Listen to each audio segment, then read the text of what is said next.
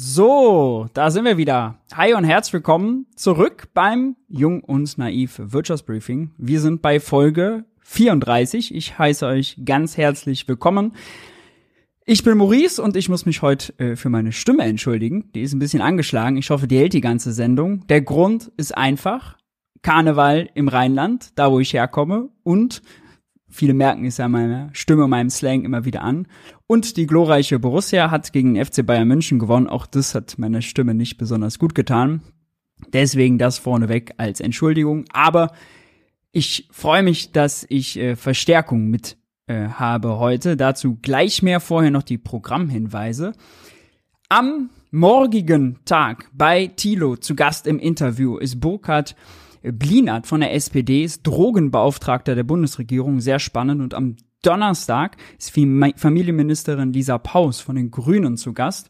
Lisa Paus hat früher Finanzen gemacht, ist von Finanzen dann äh, in Richtung Familie gerutscht. Aber Thema Finanzen äh, ist es, äh, hat sie einiges, einiges bei ihrem aktuellen Finanzministerkollegen Christian Lindner an Leid zu klagen. Äh, warum kommen wir gleich noch zu. Der will nicht, nämlich nicht alles finanzieren, was Lisa Paus so finanzieren will.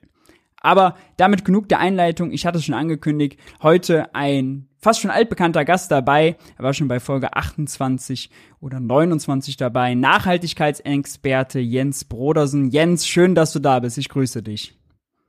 Ja, moin. Guten Abend, Maurice. Hallo, liebe Community. Ähm, und da ja, ich ja noch nicht wirklich so bekannt bin hier in diesem Format, kann ich mich ja ganz kurz nochmal vorstellen. Also mein Name ist Jens, Jens Brodersen. Ich habe mal was mit Ökonomie studiert, war dann Management- und Politikberater, insbesondere mit dem Schwerpunkt Governance, Strategie und Nachhaltigkeit. Und heute arbeite ich in der Finanzwirtschaft im Bereich ESG und das steht für Umwelt, Gesellschaft, Unternehmenspolitik, also genau das Feld. Und ähm, seit Mitte der 90er beschäftige ich mich mit diesen ganzen Themenfeldern Umwelt- und Sozialbelange im Kontext Politik, Gesellschaft und Wirtschaft, unterstütze seitdem auch Organisationen der Zivilgesellschaft, die versuchen, die Nachhaltigkeitskatastrophe abzuwenden. Und ein Beispiel, wie ich das tue, ähm, ich betreibe Patrick Breitenbach, ein eigenes Video- und Podcast-Format, das 2045 heißt, ähm, läuft auch wieder morgen Abend hier bei YouTube. Also wer Bock hat, kann da gerne mal vorbeischauen.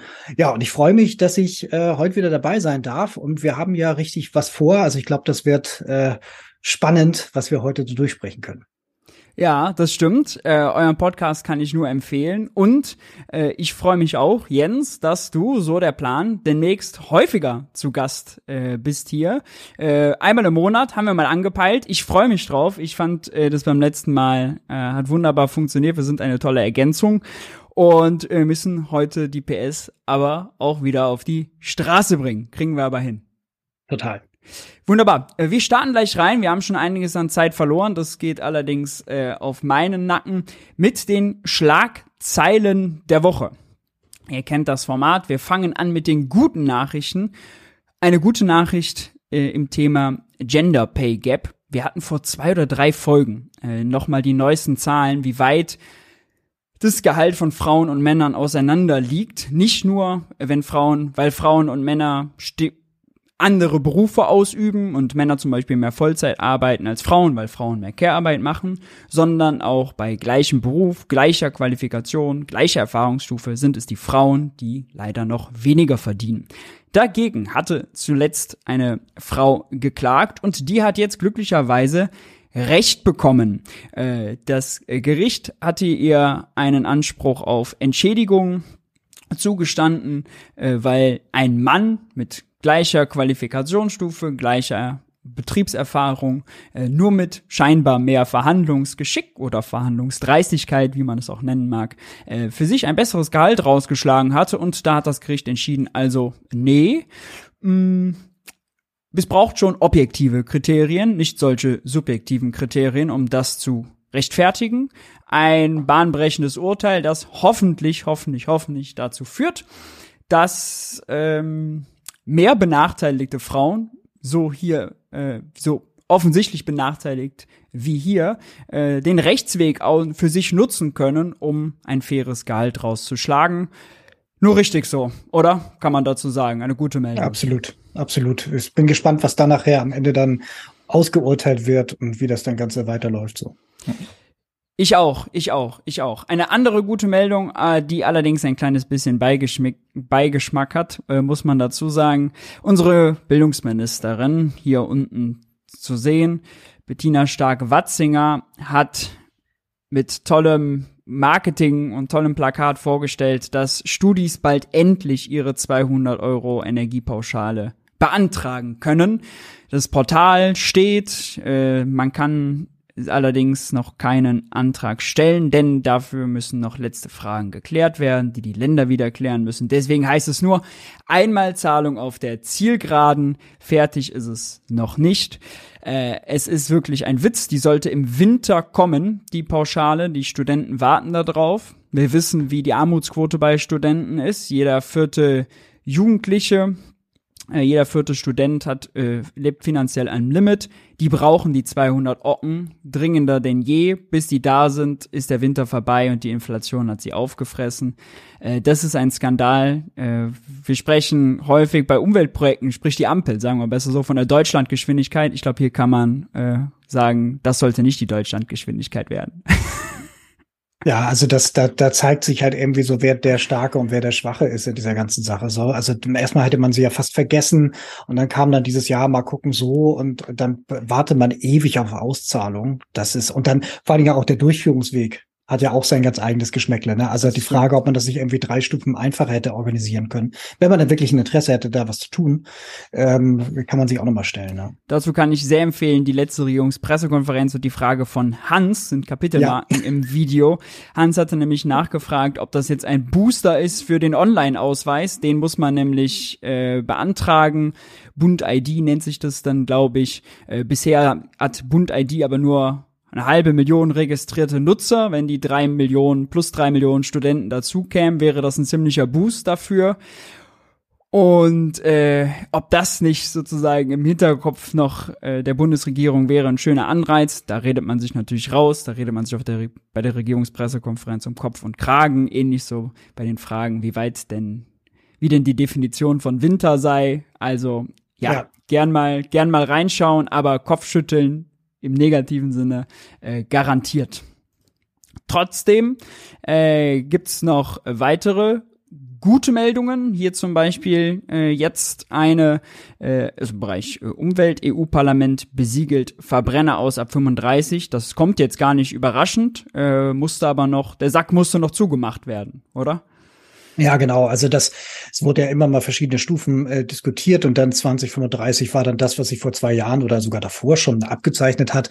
Das war im Prinzip auch schon, gab ein großes Maß an Einigkeit. Ich glaube, vom Dreivierteljahr äh, war das dann schon klar, dass das wahrscheinlich so kommt und seitdem wird ja auch massiv dann da versucht, da Löcher reinzuschießen, mit hinzu, dass einige jetzt schon ankündigen, dieses, wenn wir an die Macht kommen, dann werden wir das Ganze aber aufkündigen.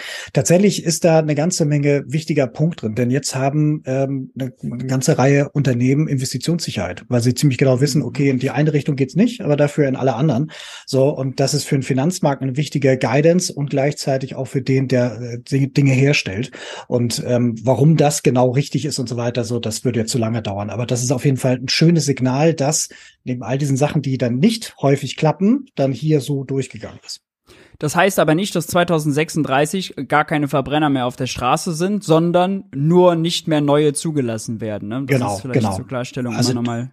Die gesamte Bestandsflotte bleibt bestehen bis, und hier ist es wichtig, 2045 in Deutschland und 2050 in der EU. Das heißt, wer sich jetzt 34 noch schnell einkauft und einen zulässt, der kann davon ausgehen, dass er elf Jahre später in die Presse fahren kann. Ja. Nicht, dass wir eine neue Abwrackprämie bekommen. Ja, warte mal ab. Wir kommen leider schon zu den schlechteren Nachrichten. Äh, der Umsatz mit Bioprodukten ist zurückgegangen. Äh, allerdings äh, nur um drei Prozent, nachdem der 2020 und 2021 regelrecht durch die Decke gegangen ist, um fast 25 Prozent gewachsen. Warum? Ich glaube, die lapidare Erklärung wäre, Corona hat die Menschen zu Hause gehalten und wenn die Menschen mehr zu Hause kochen, konsumieren sie auch mehr Bio. Warum ist es jetzt zurückgegangen? Weil Bio teuer ist, die Preise gestiegen sind und die Menschen beim Einkauf sparen, ist, glaube ich, relativ schnell erzählt, die Geschichte, bricht aber nicht den allgemeinen Trend, dass Konsumbewusstsein, gesunde Ernährung grundsätzlich ein Thema sind, bei dem die Deutschen äh, hinterher sind.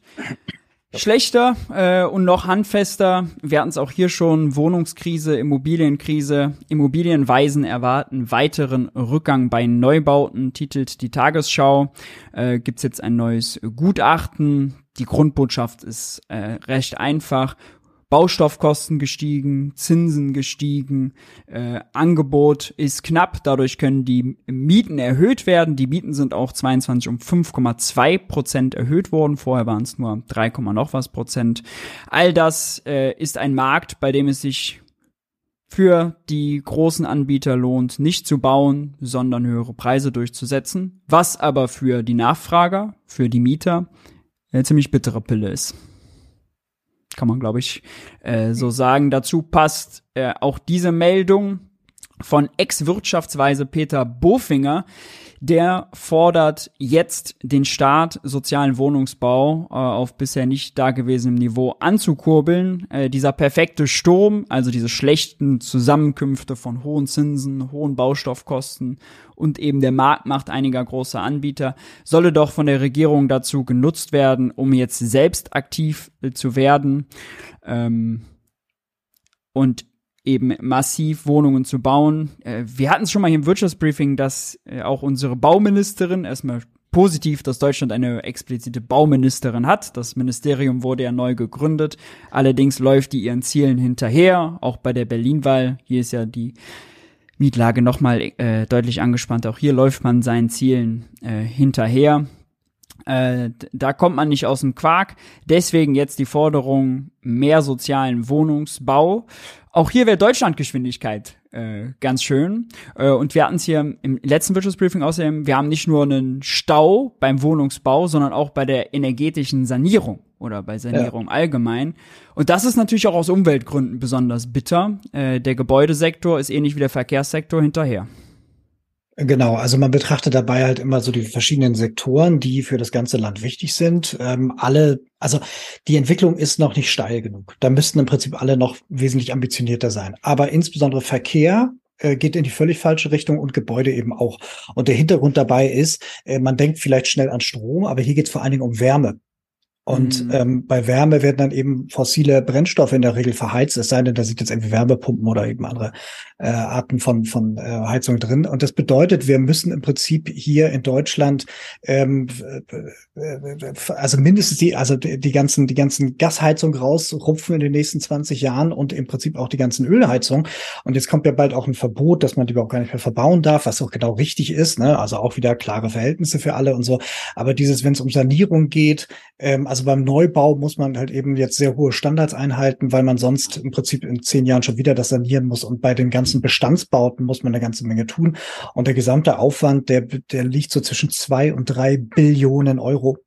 Also es ist wirklich eine massive Sache, die wir da halt irgendwie stemmen müssen in den nächsten 20 Jahren. Das heißt also, eigentlich bräuchte man da wirklich einen Masterplan, so, ne? Also das ist, ist, ist sehr, sehr, eine sehr, sehr große Herausforderung.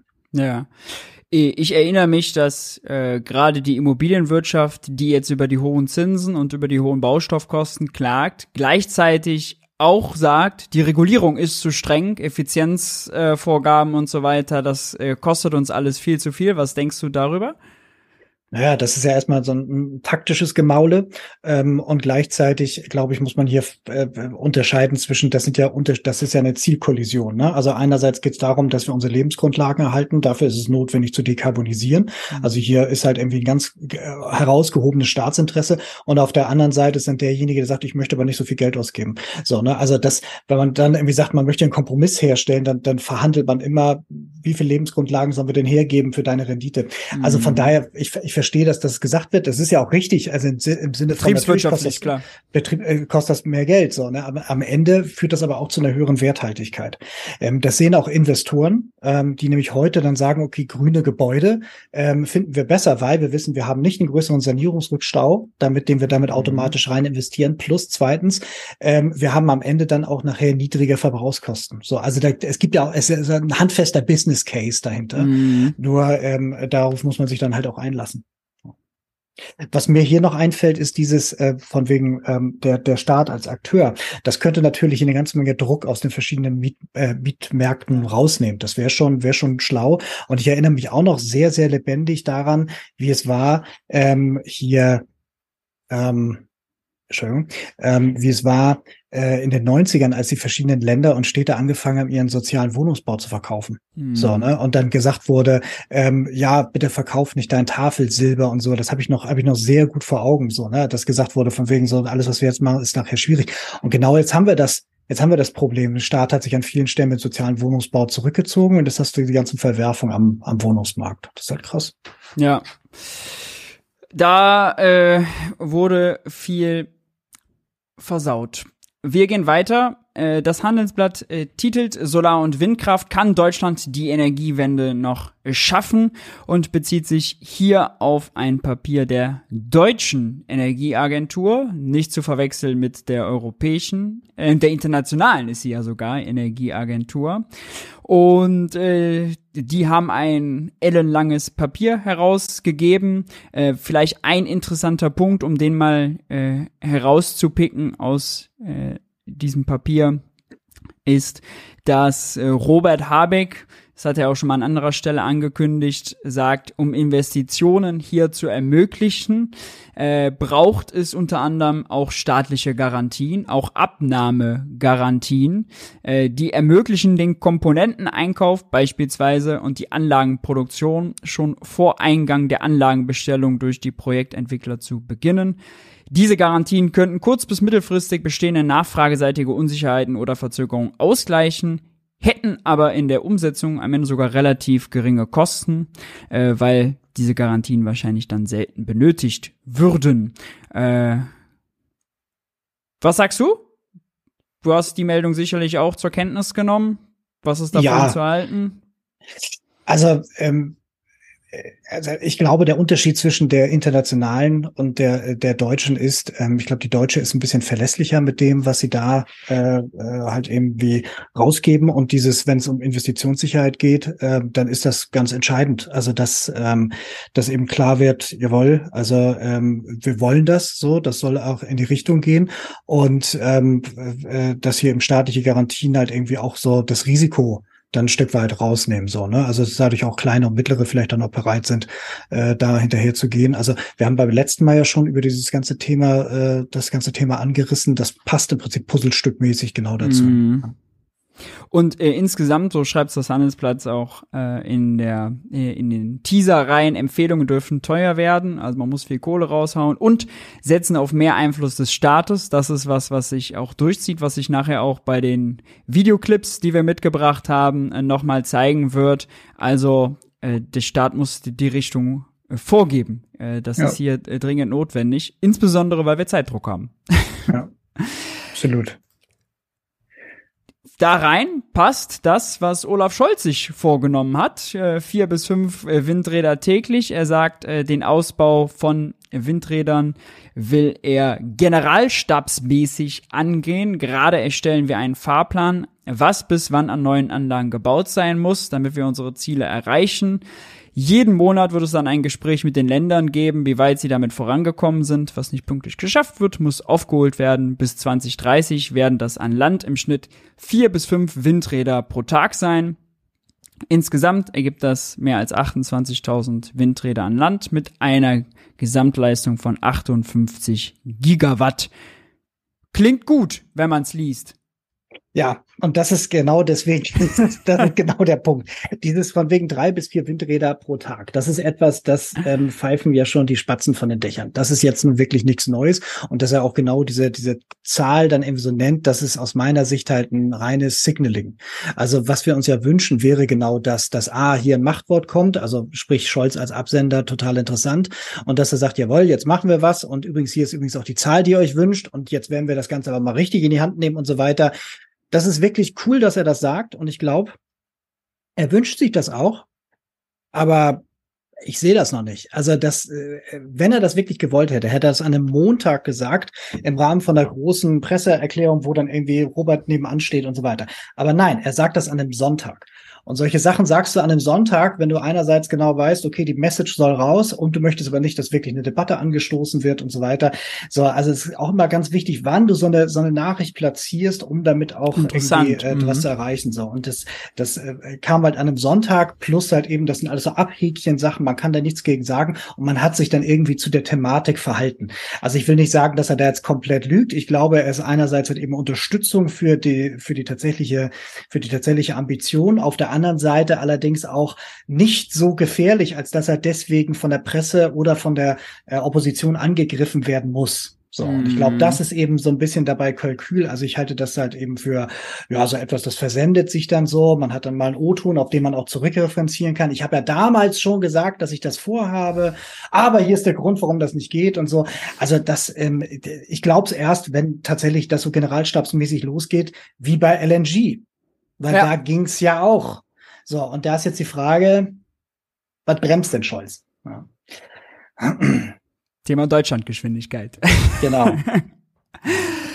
Eine andere Meldung, äh, die äh, auch so ein bisschen mit da reinpasst in äh, das Thema der Staat, gibt so ein bisschen, äh, nimmt die Privatwirtschaft an die Leine und zeigt so ein bisschen, wohin geführt werden muss. EU-Länder wollen aussichtsreiche Tech-Firmen staatlichem Risikokapit Risikokapital halten. Wir hatten zuletzt die Meldung in Deutschland weniger Gründungen, übrigens weniger Gründungen im Jahr 22 als im Corona-Jahr, äh, was schon beachtlich ist, was erklärbar ist, wenn Unsicherheit ist. Also schon große Firmen ziehen bei Unsicherheit, äh, kriegen die kalte Füße. Bei Neugründungen ist das dann äh, erst recht so. Allerdings äh, merkt man, glaube ich, so langsam in der EU bei Tech-Firmen, da sind wir ein bisschen hinten an, wenn man vor allem sich mit der USA vergleicht. Ob man das mit einem 10 Milliarden Risikokapitalfonds behoben bekommt, weiß ich nicht. Aber ähm, an sich ist die Idee, Anschubfinanzierung, äh, so eine erste Brücke da zu bauen. Die Länder teilen sich so ein bisschen das Risiko, glaube ich, ganz vernünftig. Da kann relativ wenig schiefgehen. Die größere Gefahr ist, es gibt vielleicht Mitnahmeeffekte für die, die es nicht brauchen. Aber da wir Tech ganz dringend gebrauchen können, ist es, glaube ich, insgesamt eine ganz vernünftige Nummer, oder? Ja, also gerade wenn es um Venture Capital geht, da könnte man jetzt, also das, ich mache das jetzt nicht, aber man könnte jetzt abbiegen in Richtung, wie unterscheiden sich denn hier die Kulturen, mhm. äh, wie, wie Geld investiert wird und von wem. So, ne? Also dieses, das ist tatsächlich ein, ein, wichtiger Punkt dabei. Insofern macht das Sinn, dass die Länder da einsteigen. Von der Risikoseite her sehe ich das auch nicht so als große Problem. Ähm, ich glaube, das ist sogar jetzt als Instrument total klug. Ähm, es kommt halt 30 Jahre zu spät, aber ich glaube, es gibt halt immer noch genügend Sachen, die man damit noch am Leben erhalten kann. Ähm, schwierig sehe ich das eher als so eine Sache von, wer sucht denn aus? Mhm. Denn wir gucken auf eine lange traurige Geschichte. Also allein in den letzten 18 Jahren, was da schon alles für ein Blödsinn teilweise dann irgendwie ge, äh, gefördert wurde. Oder große Sachen, die dann auch gefördert worden sind, aber dann nicht bis ans Ziel kamen. Das ist halt eben traurig so. Und dann gibt's halt eben solche verrückten Sachen, wie das dann irgendwie irgendein halbgarer Startup-Mensch dann irgendwie schafft, dort irgendwie eine Idee zu platzieren, komplett Hanebüchen ist und die dann trotzdem Flugtaxi, Metaverse, whatever weiterverfolgt wird. So, ne? Das, also von daher glaube ich, ist die Sache total klug, aber ich glaube, man muss dann auch schauen, was ist denn damit. Also ich muss ja nur mal den Begriff Industrie 4.0 sagen. So, mm. da gäbe es genügend Sachen, wo man jetzt irgendwie hinterhergehen könnte. Und deswegen bin ich gespannt, was die denn da schützen. Wenn das Team, dass das auch so gut ist, glaube ich, ist das eine sehr vernünftige Sache. Mm. Passend äh, auch dazu, äh, jetzt wirklich, also da ist im Moment total viel in Bewegung. Äh, man kann, glaube ich, auch sagen, so dieses neoliberale Paradigma, auch wenn die FDP das hin und wieder jetzt nochmal stark macht, so der Markt soll alles alleine regeln und äh, die, die, der kriegt das schon hin. Also wir merken jetzt äh, beim Bereich Klima, wir haben es jetzt eben bei Wohnen gehabt, jetzt bei Tech, so richtig funktioniert es äh, nicht und die, sagen wir mal, Stimmen, die sich dafür stark machen, dass äh, ein Staat lenkt, dass er eine Marktwirtschaft auch lenkt, ob mit Subventionen, mit Anreizen, mit Garantien. Äh, das nimmt Überhand. Wir haben seit Wochen, seit Wochen, Wochen, Wochen diese Diskussion, Subventionswettlauf mit den USA. Hintergrund ist der Inflation Reduction Act, knapp 370 Milliarden US-Dollar an äh, ja, verschiedensten Förderungen für die äh, grüne Wirtschaft, unter anderem Steuerrabatte für E-Autos, die in den USA produziert wurden, für Batterien, die in den USA produziert wurden, für Verbraucher, die die am Ende kaufen. Ähm, allerlei solche äh, Chosen und in Deutschland hat man Angst, oh Gott, sind die USA jetzt wettbewerbsfähiger als wir? Wie sollen wir darauf reagieren? Und das Handelsblatt hat mal äh, einen Vergleich gemacht, allein die Zahlen nebeneinander gelegt. Und äh, da kommt eben heraus, also wenn man allein die Zahlen nimmt, was die EU so fördert und was die USA jetzt mit dem Inflation Reduction Act machen, da muss sich die EU erstmal nicht verstecken. Da kommt nämlich raus, äh, wenn man den äh, regulären EU-Haushalt nimmt, da kommt man auf 360 Milliarden, die im weitesten Sinne für grüne Projekte vor oder grüne Ausgaben vorgesehen sind. Dann nimmt man noch den Corona-Wiederaufbaufonds, da sind auch noch 200 Milliarden dafür drin. Äh, dann gibt's die restlichen Corona-Kredite, die bald in diesen äh, Repower EU-Fonds landen sollen. Und äh, insgesamt äh, kommt das mit zwei, drei anderen Projekten dann noch, kommt man auf so einen Topf von 1000 Milliarden, der also deutlich größer ist als das, was in den EU läuft, in der äh, USA läuft. Und obendrauf soll es ja jetzt noch einen Souveränitätsfonds geben, äh, von der Leyen groß angekündigt, wo sich allerdings Deutschland gegen wehrt, weil unser Finanzminister keine gemeinsamen neuen europäischen Schulden will. Wie erlebst du diese ganze Debatte um den Subventionswettlauf? Äh, ich finde die Debatte eigentlich gut, weil sie eine positive ist. Nicht Race to the Bottom, sondern Race to the Top. Wie kriegen wir Grün schnellstmöglich fein, hübsch und attraktiv? Und nicht, wie man es sonst hat, wie kriegen wir irgendwie, weiß nicht, fossile Unternehmen steuerlich entlastet, Löhne gedrückt, Arbeitskosten reduziert oder sonst noch was. Also das ist eine, finde ich schon qualitativ was anderes. Ja, und also das gibt es jetzt tausend Sachen. Ich beschränke mich mal nur auf die, auf die wichtigsten, die mir gerade in den Sinn kommen. Es ist einerseits so als, als Seitennotiz, es hat schon, es ist ein Treppenwitz der Geschichte, dass wir an diesem Punkt äh, sind und auch diese Art der Argumentation haben. Da gehört auch eine ganze Menge so Frechheit dazu, dass ähm, von denen das so zu argumentieren. Weil das Ding ist, wir waren ja schon viel weiter genau in all dem, was wir jetzt gerade versuchen, mit aller Gewalt zu erfinden und so. Wir waren ja schon auf dem Pfad und man hat sehr viel Zeit und Energie darauf verwendet, uns auf dieser wirklich Vorreiterposition wieder zurückzustoßen. So, ne? Ähm, und äh, äh, dass jetzt eben Geld ausgegeben werden muss, weil wir ja auch 15 oder fast 20 Jahre darauf gewartet haben, dass der Markt von sich aus dekarbonisiert und grüner wird, hat man jetzt gemerkt, hm, das geht gar nicht. Also was muss man machen? Man muss halt einen, Innovation, einen Impuls geben, dass dann da irgendwas passiert. Insofern ist ist das absolut richtig.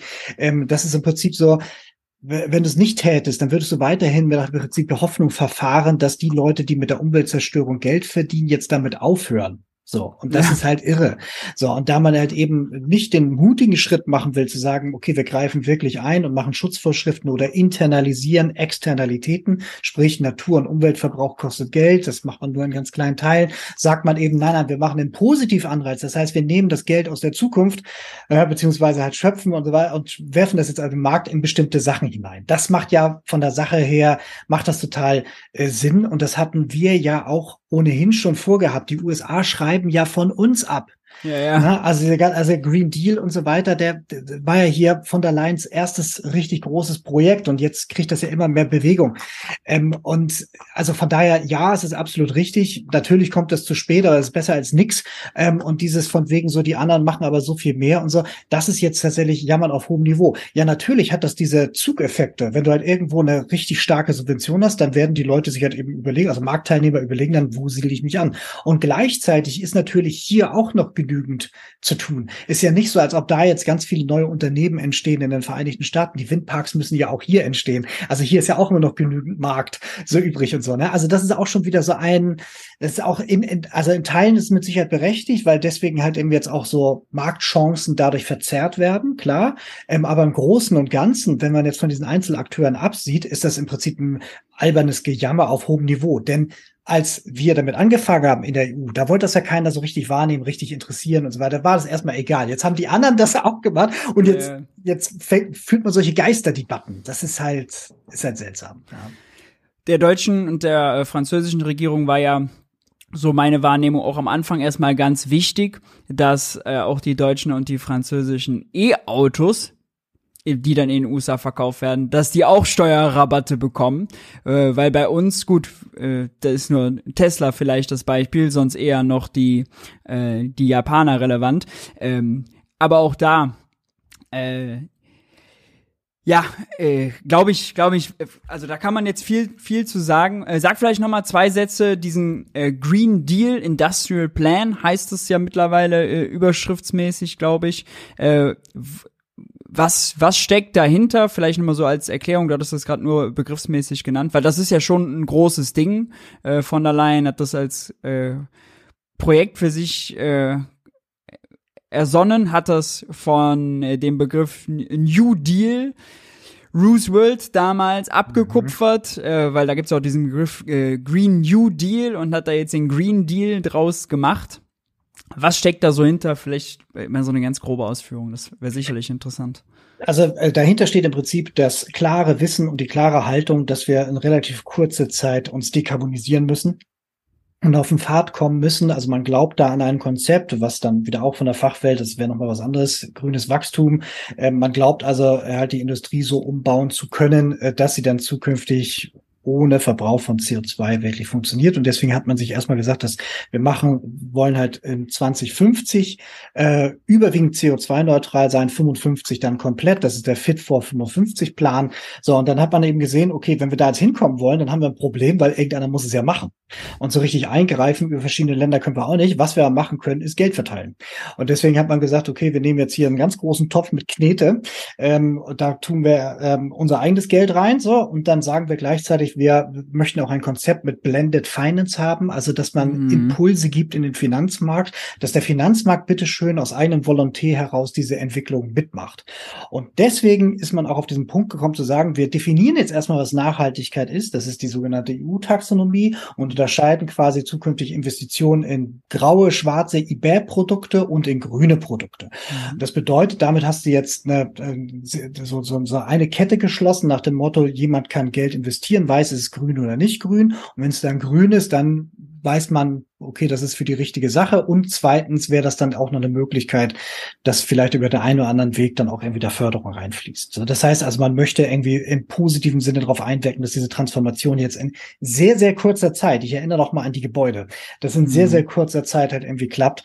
Ähm, und gegenwärtig vertraut man darauf, dass die Akteure sich irgendwie selbst sortieren. Ich glaube, das kann bei Finanzierung nicht enden. Ich glaube, man muss da noch mehr und an verschiedenen Stellen noch weitere Impulse geben, damit das wirklich klappt. Aber das ist im Großen und Ganzen so mhm. das Ding.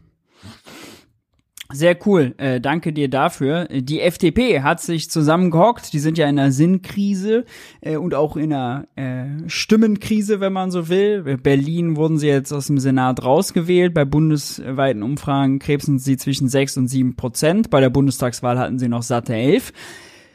Die müssen also was machen. Und äh, die FDP-Fraktion hat jetzt, das ist eine ganz kuriose Geschichte, die jetzt kommt, hat Ende letzter Woche auf ihrer Website ein Papier veröffentlicht. Das hatte den Titel äh, Freiheit statt Subventionen, Antworten auf den Inflation Reduction Act. Und das Handelsblatt hat hier darüber berichtet. Ähm, mit dem Titel FDP fordert Steuersenkungen als Antwort auf die amerikanischen Subventionen. Also es waren so diese Klassiker erstmal drin. Wir wollen Freihandel, wir wollen weniger Bürokratie, wir müssen jetzt die Handelsabkommen schließen und, und, und. Und dann aber eben ein interessanter Steuerteil. Natürlich auch die Bekan das Bekenntnis, ja, gehört ja dazu, zur Schuldenbremse. Dann ein interessanter äh, Steuerteil, über den hatte ich äh, bei mir im Newsletter, ich habe es jetzt nur, weil hier die Zitate schon äh, so schön sind, äh, geschrieben. Äh, da schreiben sie zum Beispiel, dass die Körperschafts- und die Gewerbesteuer, die würden doch die deutschen Unternehmen so stark belasten, das ist unfair gegenüber äh, Unternehmen in Deutschland, weil das Ausland ist ja viel attraktiver und das sollte man doch unbedingt senken. Also weniger Unternehmenssteuern und ähm, das ist jetzt eben extrem spannend. Der verschärfte Standortwettbewerb erfordert auch, über eine aufkommensneutrale Anpassung der Steuerstruktur nachzudenken. Deswegen wollen wir in dieser Legislaturperiode Vorschläge erarbeiten, wie wir bei der Einkommenssteuer strukturelle Verbesserungen erreichen können. und jetzt auch um die wachstumsfeindlichen hohen Grenzsteuersätze der Einkommenssteuer zu senken. Also das ist hier ganz klassisches Trickle-Down Economics.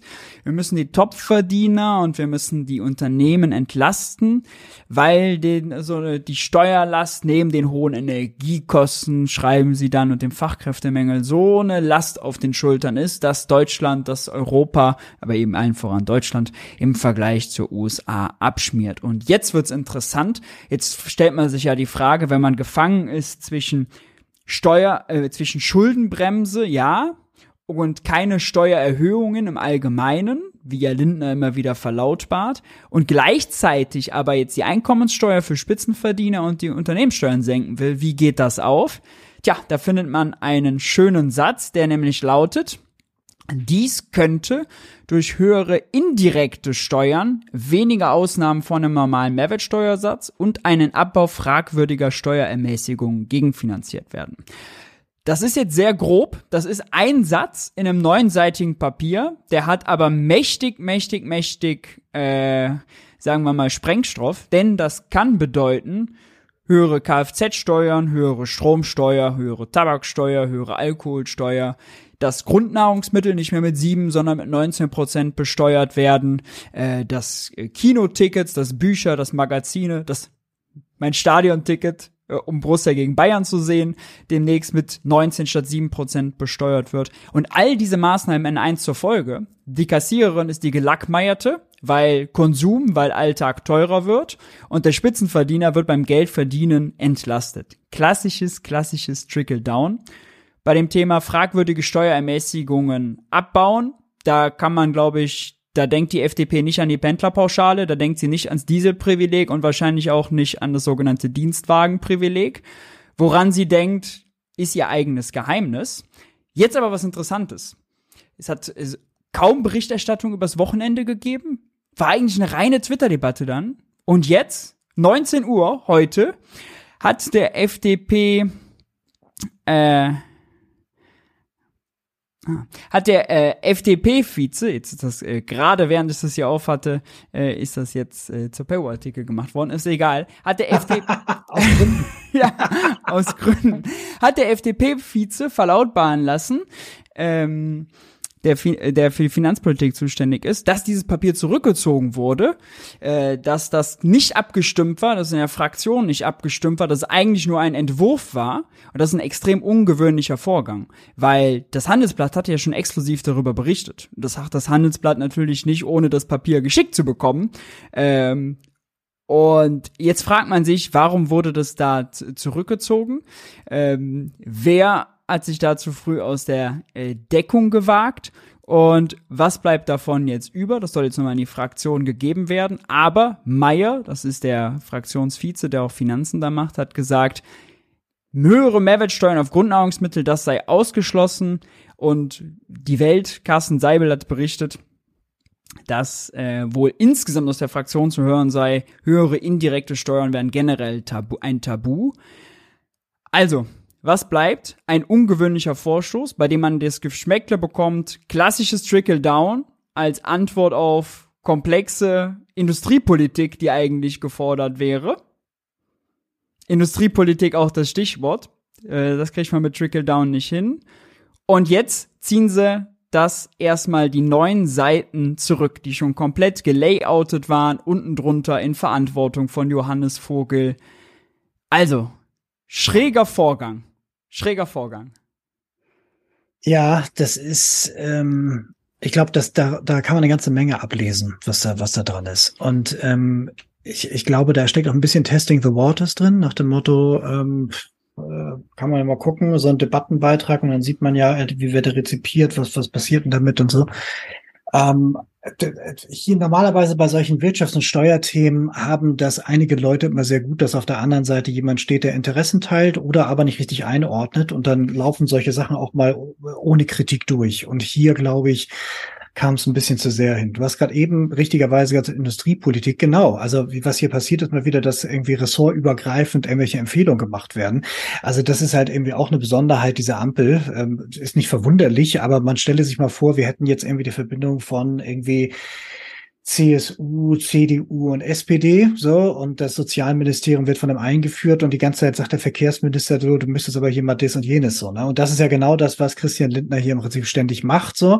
Und ähm, tatsächlich sind die Sachen ja nie konstruktiv, sondern halt immer parteiliniennah. Ähm, was ja so, das, was gemacht wird, ist so ein bisschen zurück nach vorn. Ne? Die ja. haben jetzt die ganze Zeit eine Klatsche, eine Klatsche nach der anderen. Und anstatt jetzt mal zu überlegen, okay, was könnte denn jetzt vielleicht was sein, so, ne? Die Leute wissen ja, dass das nicht in ihrem Sinne ist, was er da vorschlägt. So, ne? Ist das jetzt quasi so dieses der letzte Abwehrkampf, ne? Ähm, weil man genau weiß, wahrscheinlich die nächste Regierungsbeteiligung wird halt irgendwie schwierig werden, so selbst wenn man es in den Bundestag schafft. Ähm, also könnte man ja jetzt schon mal so ein, äh, noch ein bisschen eine Duftmarke setzen. Was, äh, was mich am meisten aufregt, ist eigentlich dieses, weil wir nun wissen, dass das Blödsinn ist. Die Begründung ist Blödsinn und da muss man sie einfach mal callen. Ne? Es gibt keinen internationalen Steuerwettbewerb. Es gibt so etwas wie, okay, wir, wir gründen als Zweckgesellschaft in Steuerparadiesen und so weiter. Klar, das ja. gibt es. Aber es gibt halt den Grund, warum Industriestandorte hier stabil sind, weil das mit viel mehr zu tun hat als Steuern sind Raub, der böse Staat klaut dir dein Geld so. Das ist ja quasi dieses äh, schon was so ein Paläoliberale dahinter. Ähm, äh, das, das bedeutet, nur weil jetzt hier eine Steuer sich in irgendeine Richtung bewegt, so, dann bedrohen die immer gerne, aber es wird eigentlich in der Regel nie eingelöst. Also wenn sich die Rahmenbedingungen komplett verschlechtern, also auch Lohnkosten und so weiter, das also wirklich ganz tief in die Rendite reinschneidet, so, dann überlegt man Standortwechsel, aber Steuern sind fast nie ein Thema. Da haben auch schon viele äh, Ökonomen nachgewiesen und auch ja. viele, also Warren Buffett zum Beispiel hat sich dazu mehrfach eingelassen und gesagt, dass es Blödsinn ist. Ähm, äh, das, was er vorschlägt, ganz konkret, hat ja für das Problem keine Wirkung. Dieses, dass man sagt, okay, die Amerikaner machen einen Anreiz durch Förderprogramm und deswegen senken wir die Steuern und dann würde das nicht mehr nachgefragt werden. Nein, man würde okay. dann das Steuergeschenk mitgehen und trotzdem rübergehen. So, ne, also das, was hier, was hier gemacht wird, ist halt eben auch so eine, das ist eine zweite Lüge nach dem Motto, wenn wir euch sehr viel von dem Steuergeld erlassen, dann investiert ihr das ja und schafft Arbeitsplätze, obwohl ihr die nicht braucht und werdet ganz innovativ sein, obwohl ihr es nicht müsst und so. Das ist seit Schröder eine gängige mhm. Lüge, dass man sagt, wir senken jetzt Unternehmenssteuern, weil dann seid ihr viel kompetitiver und ihr reinvestiert das. Die Innovationsquote und die Investitionsquote in Innovation ist aber seitdem immer noch stabil. Das heißt, wir wissen, das ist totaler Blödsinn. Das Einzige, was dadurch steigt, sind Kapitalerträge. Genau. Und, was, und dann wird auf einmal das Ganze rund. Nämlich, dass eben er jetzt eben sagt, okay, im Abwehrkampf äh, möchte er zumindest den Leuten, denen er jetzt quasi nochmal freundlich zuwinkt, nach dem Motto, ich habe mal mich für euch eingesetzt, dann hier auch ein klares Signal geben. Denn was, was passiert denn hier? Er, einerseits würde er ein Steuergeschenk geben und andererseits nimmt er dem Staat, also uns der Gesellschaft, das Wasser, um das Feuer zu löschen. Denn wir haben ja gesehen, wir brauchen diese, diese Impulse, diese äh, Investitionsanreize, damit was vorangeht.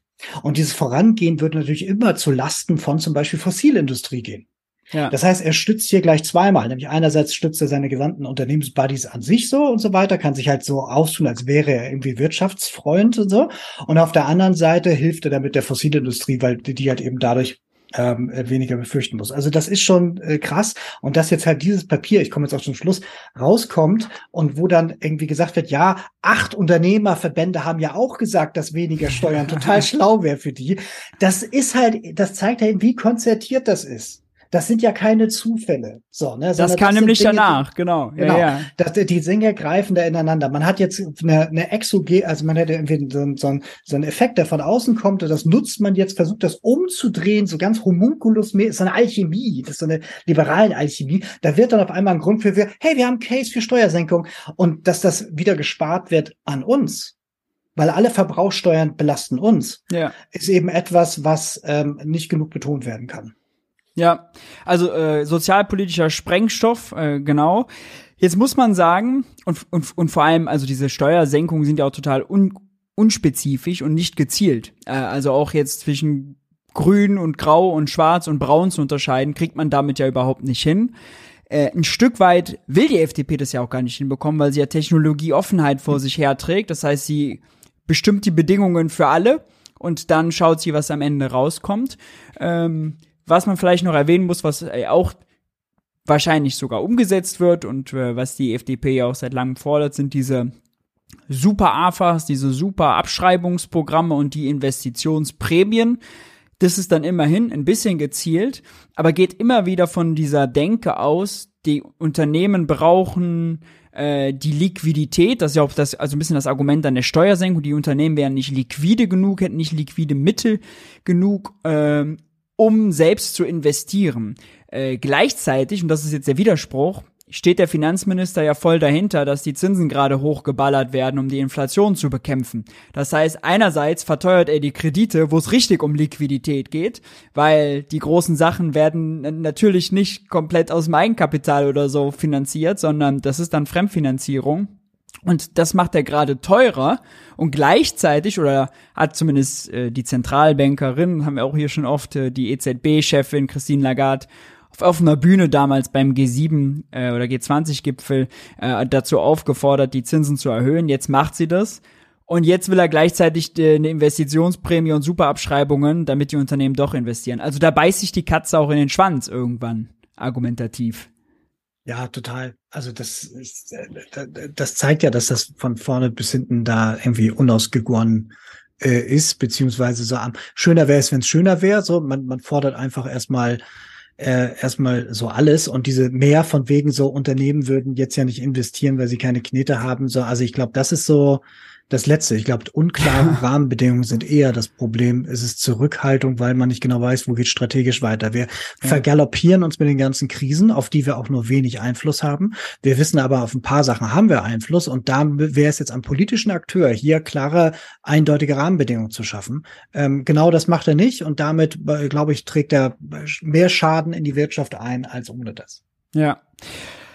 Wir müssen noch kurz bei Christian Lindner äh, bleiben und beim Thema Geld und Haushalt, denn Robert Habeck und Christian Lindner haben sich Briefchen geschrieben. Äh, mhm. Das war natürlich der Aufhänger, ein gefundenes Fressen für die Presse. Oh, wir die Minister, die sonst doch bei Pressekonferenzen gemeinsam als äh, Buddies aufgetreten sind, die gemeinsam im Plenum lachen, genau, äh, die siezen sich jetzt plötzlich in Briefen zwischen den Ministerien. Wie kann das denn sein? Kippt die Stimmung in der Ampel? Ja, und hier muss man sagen, Robert Habeck geht es scheinbar auf den Sack, dass Christian Lindner die Schuldenbremse als heilige Kuh weiterhin ausruft, aber FDP-Projekte äh, priorisiert. Das war ganz klar, was äh, Habeck in dem Brief geschrieben hat und gesagt hat. Wir haben uns Projekte im Koalitionsvertrag vorgenommen und die müssen auch umgesetzt werden. Und wenn dafür die Mittel unter der Schuldenbremse nicht reichen, dann lasst uns doch was anderes überlegen.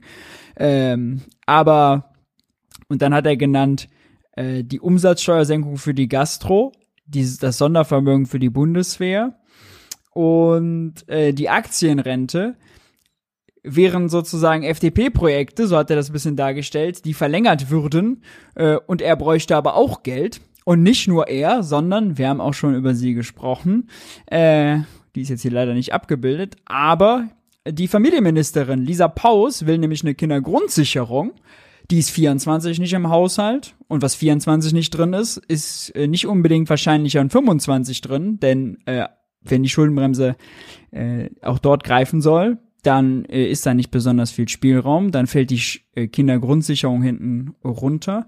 Und was es auch nicht leichter macht, ist, dass unser neuer Innenminister Boris Pistorius jetzt auch noch 10 Milliarden mehr, neben dem Sondervermögen von 100 Milliarden, wo gerade mal 13 Milliarden von verplant sind, muss man sagen, gerade mal 13 Milliarden von verplant, kommt der neue, äh, unser neuer Innenminister und will gleich 10 Milliarden mehr aus dem regulären Haushalt. Äh, das wäre ungefähr das Geld, was man für die Kindersicherung bräuchte außerdem. Bei der Ampel knarrt's also an allen Ecken. Äh, FDP und Grüne schreiben sich Briefchen. Äh, SPD will auch mehr. Ja, es ist, es ist, es ist crazy. Also, dass die sich gegenseitig da irgendwie so sitzen und so weiter. Pff, alles gut. Dass sie öffentlich schreiben, zeigt dann eben so dieses Jahr, man will auch schon irgendwie damit Kante zeigen. Ähm, ich also bei, bei Lindner, ähm, dem würde ich ja jedes Signaling oder einfach so tun, als ob halt so, also performative Politik ist, glaube ich, so sein Markenkern. Ähm, also dem würde ich zutrauen, dass er solche Briefe auch einfach nur schreibt und durchsticht, um irgendwie so mackermäßig rüberzukommen und zu zeigen, was, dass er hier das Suprimat der Führung innehat. Mhm. Ähm, aber Robert Habeck ist nicht der Typ, dafür zumindest würde ich ihn bisher so nicht so gelesen haben. Also dass er versucht dann in diesem Spiel mitzuspielen, finde ich cool und ich finde auch richtig, ähm, die Grünen sind einfach so blass geworden oder schon so gelb richtig geworden in dieser äh, ganzen äh, Ampelgeschichte, dass das irgendwie cool ist zu sehen, dass sie dann auch mal dafür Sachen einstehen und dass sie dann bereit sind, auch dafür sich zu streiten. Das finde ich jetzt erstmal gut. Ähm, entscheiden, ob das jetzt am Ende auch was Gutes bei rauskommt, können wir eigentlich erst, wenn das vorbei ist. Also wenn ja. jetzt tatsächlich am Ende was in die richtige Richtung fließt. Ähm, dass jetzt andere damit Nachträgen kommen und so weiter, ist nicht verwunderlich. Also so, ähm, wenn du jetzt wirklich sagst, jawohl, wir wollen Zeitenwende militärisch, wir wollen, dass Deutschland wieder stark wird, ähm, also militärisch so, dann sind wir jetzt, glaube ich, irgendwie vom, ja, auf einmal der drittgrößte oder viertgrößte Spender oder so. Ähm, Japan baut jetzt auch für mehrere hundert Milliarden halt irgendwie auf, so. Also wir, wir wenn wir uns jetzt wirklich dafür entscheiden wollen, ähm, militärisch irgendwie eine Macht zu sein, äh, dann, dann kommt er ja auch mit den 10 Milliarden nicht weit. So, ne? Also es geht ja. ja auch irgendwie um Munition, es geht um neue Waffensysteme, neue Flugzeuge und so weiter. Also das ist, das ist halt, das ist halt krass. Also dieses ganze Schuldenbremsen-Ding, das kann er sich dann irgendwann auch an den Hut stecken. So, ne? Das also wird einfach nicht gehen. Oder man muss dann die äh, Steuererhöhung geht ja auch nicht, so, das ist ja auch ein, so ein Paradigma. Ähm, und er kann auch nicht beliebig tief hier in, in unser Fleisch reinschneiden, so, weil wir sozial sind wir auch schon zu stark belastet. So, ne? Also am Ende wird es dann eine Verhandlung unter Bettlern sein und ähm, mal gucken, wie das dann da weitergeht. Man könnte zum Beispiel sparen, indem man jetzt keine neuen Straßen baut. das stimmt. Äh, ich hätte gerade eben gesagt, glaube ich, äh, Innenminister Pistorius, meinst du natürlich Verteidigungsminister. Verteidigung, ja. Genau. Äh, Entschuldigung, geht raus. Äh, aber äh, was nochmal interessant ist jetzt, um dann nochmal ganz kurz ins Detail zu gehen, ähm, also äh, FDP hat sich dann auch am, es wurde ja, die Story wurde ja so gespinnt, Robert Habeck hat den ersten Brief geschrieben, Lindner hat geantwortet, FDP stört sich am Stil, äh, der Generalsekretär äh, steht bei Be Bericht aus Berlin und sagt, Robert Habecks Brief sei befremdlich für ihn gewesen. Mhm. Also äh, eskalieren im Stil, wie auch immer. Interessant ist aber, dass Robert Habeck die Aktienrente und die äh, das Sondervermögen Bundeswehr als Beispiele nimmt, weil das sind beides Beispiele, die nicht unter die Schuldenbremse fallen. Also die Aktienrente ist eine finanzielle Transaktion. Das sind 10 Milliarden, die an der genau. Schuldenbremse vorbeigeht. Und das haben wir letztes Mal besprochen, genau. Genau, und das Sondervermögen explizit ja auch. Das wurde sogar ja ins Grundgesetz gepackt, damit das da mal vorbeigeht. Das sind also beides keine Ausgaben, die zum Beispiel eine Kindergrundsicherung oder weitere 10 Milliarden fürs Militär oder Geld für Straßenbau bereitstellen würden. Denn die fallen nicht unter die Schuldenbremse. Das hat mich ein bisschen gewundert, weil das sind irgendwie die falschen Bereiche, um den Finanzminister anzugreifen. Äh, ich habe dann drüber nachgedacht, was wäre ein Kompromiss? Robert Habeck äh, setzt sich mit Krischi Lindner gemeinsam bei Olaf Scholz hin und sagt, der Krischi kriegt jetzt statt 10 Milliarden für die Aktienrente, kriegt er 50. Und dafür krieg ich wiederum aber 40 Milliarden und kann mich mit Eigenkapital spritzen, bei der BIMA beteiligen, kann Investitionsgesellschaften gründen. Das sind auch finanzielle Transaktionen, die gehen auch an der Schuldenbremse vorbei.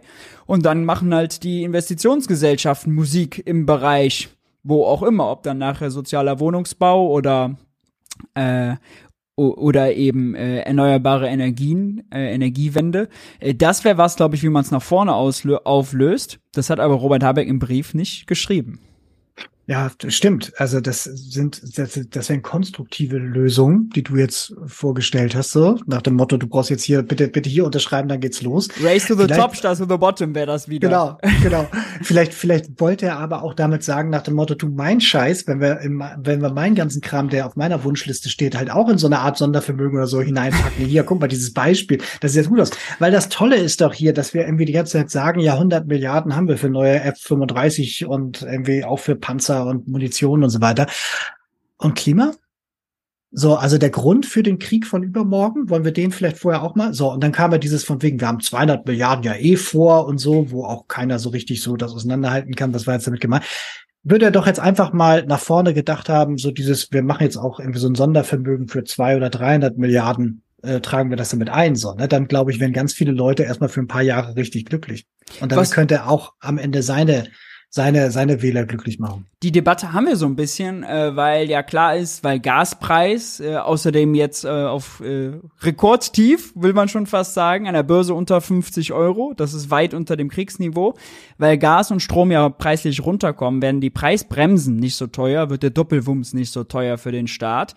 200 Milliarden sind in dem Paket drin.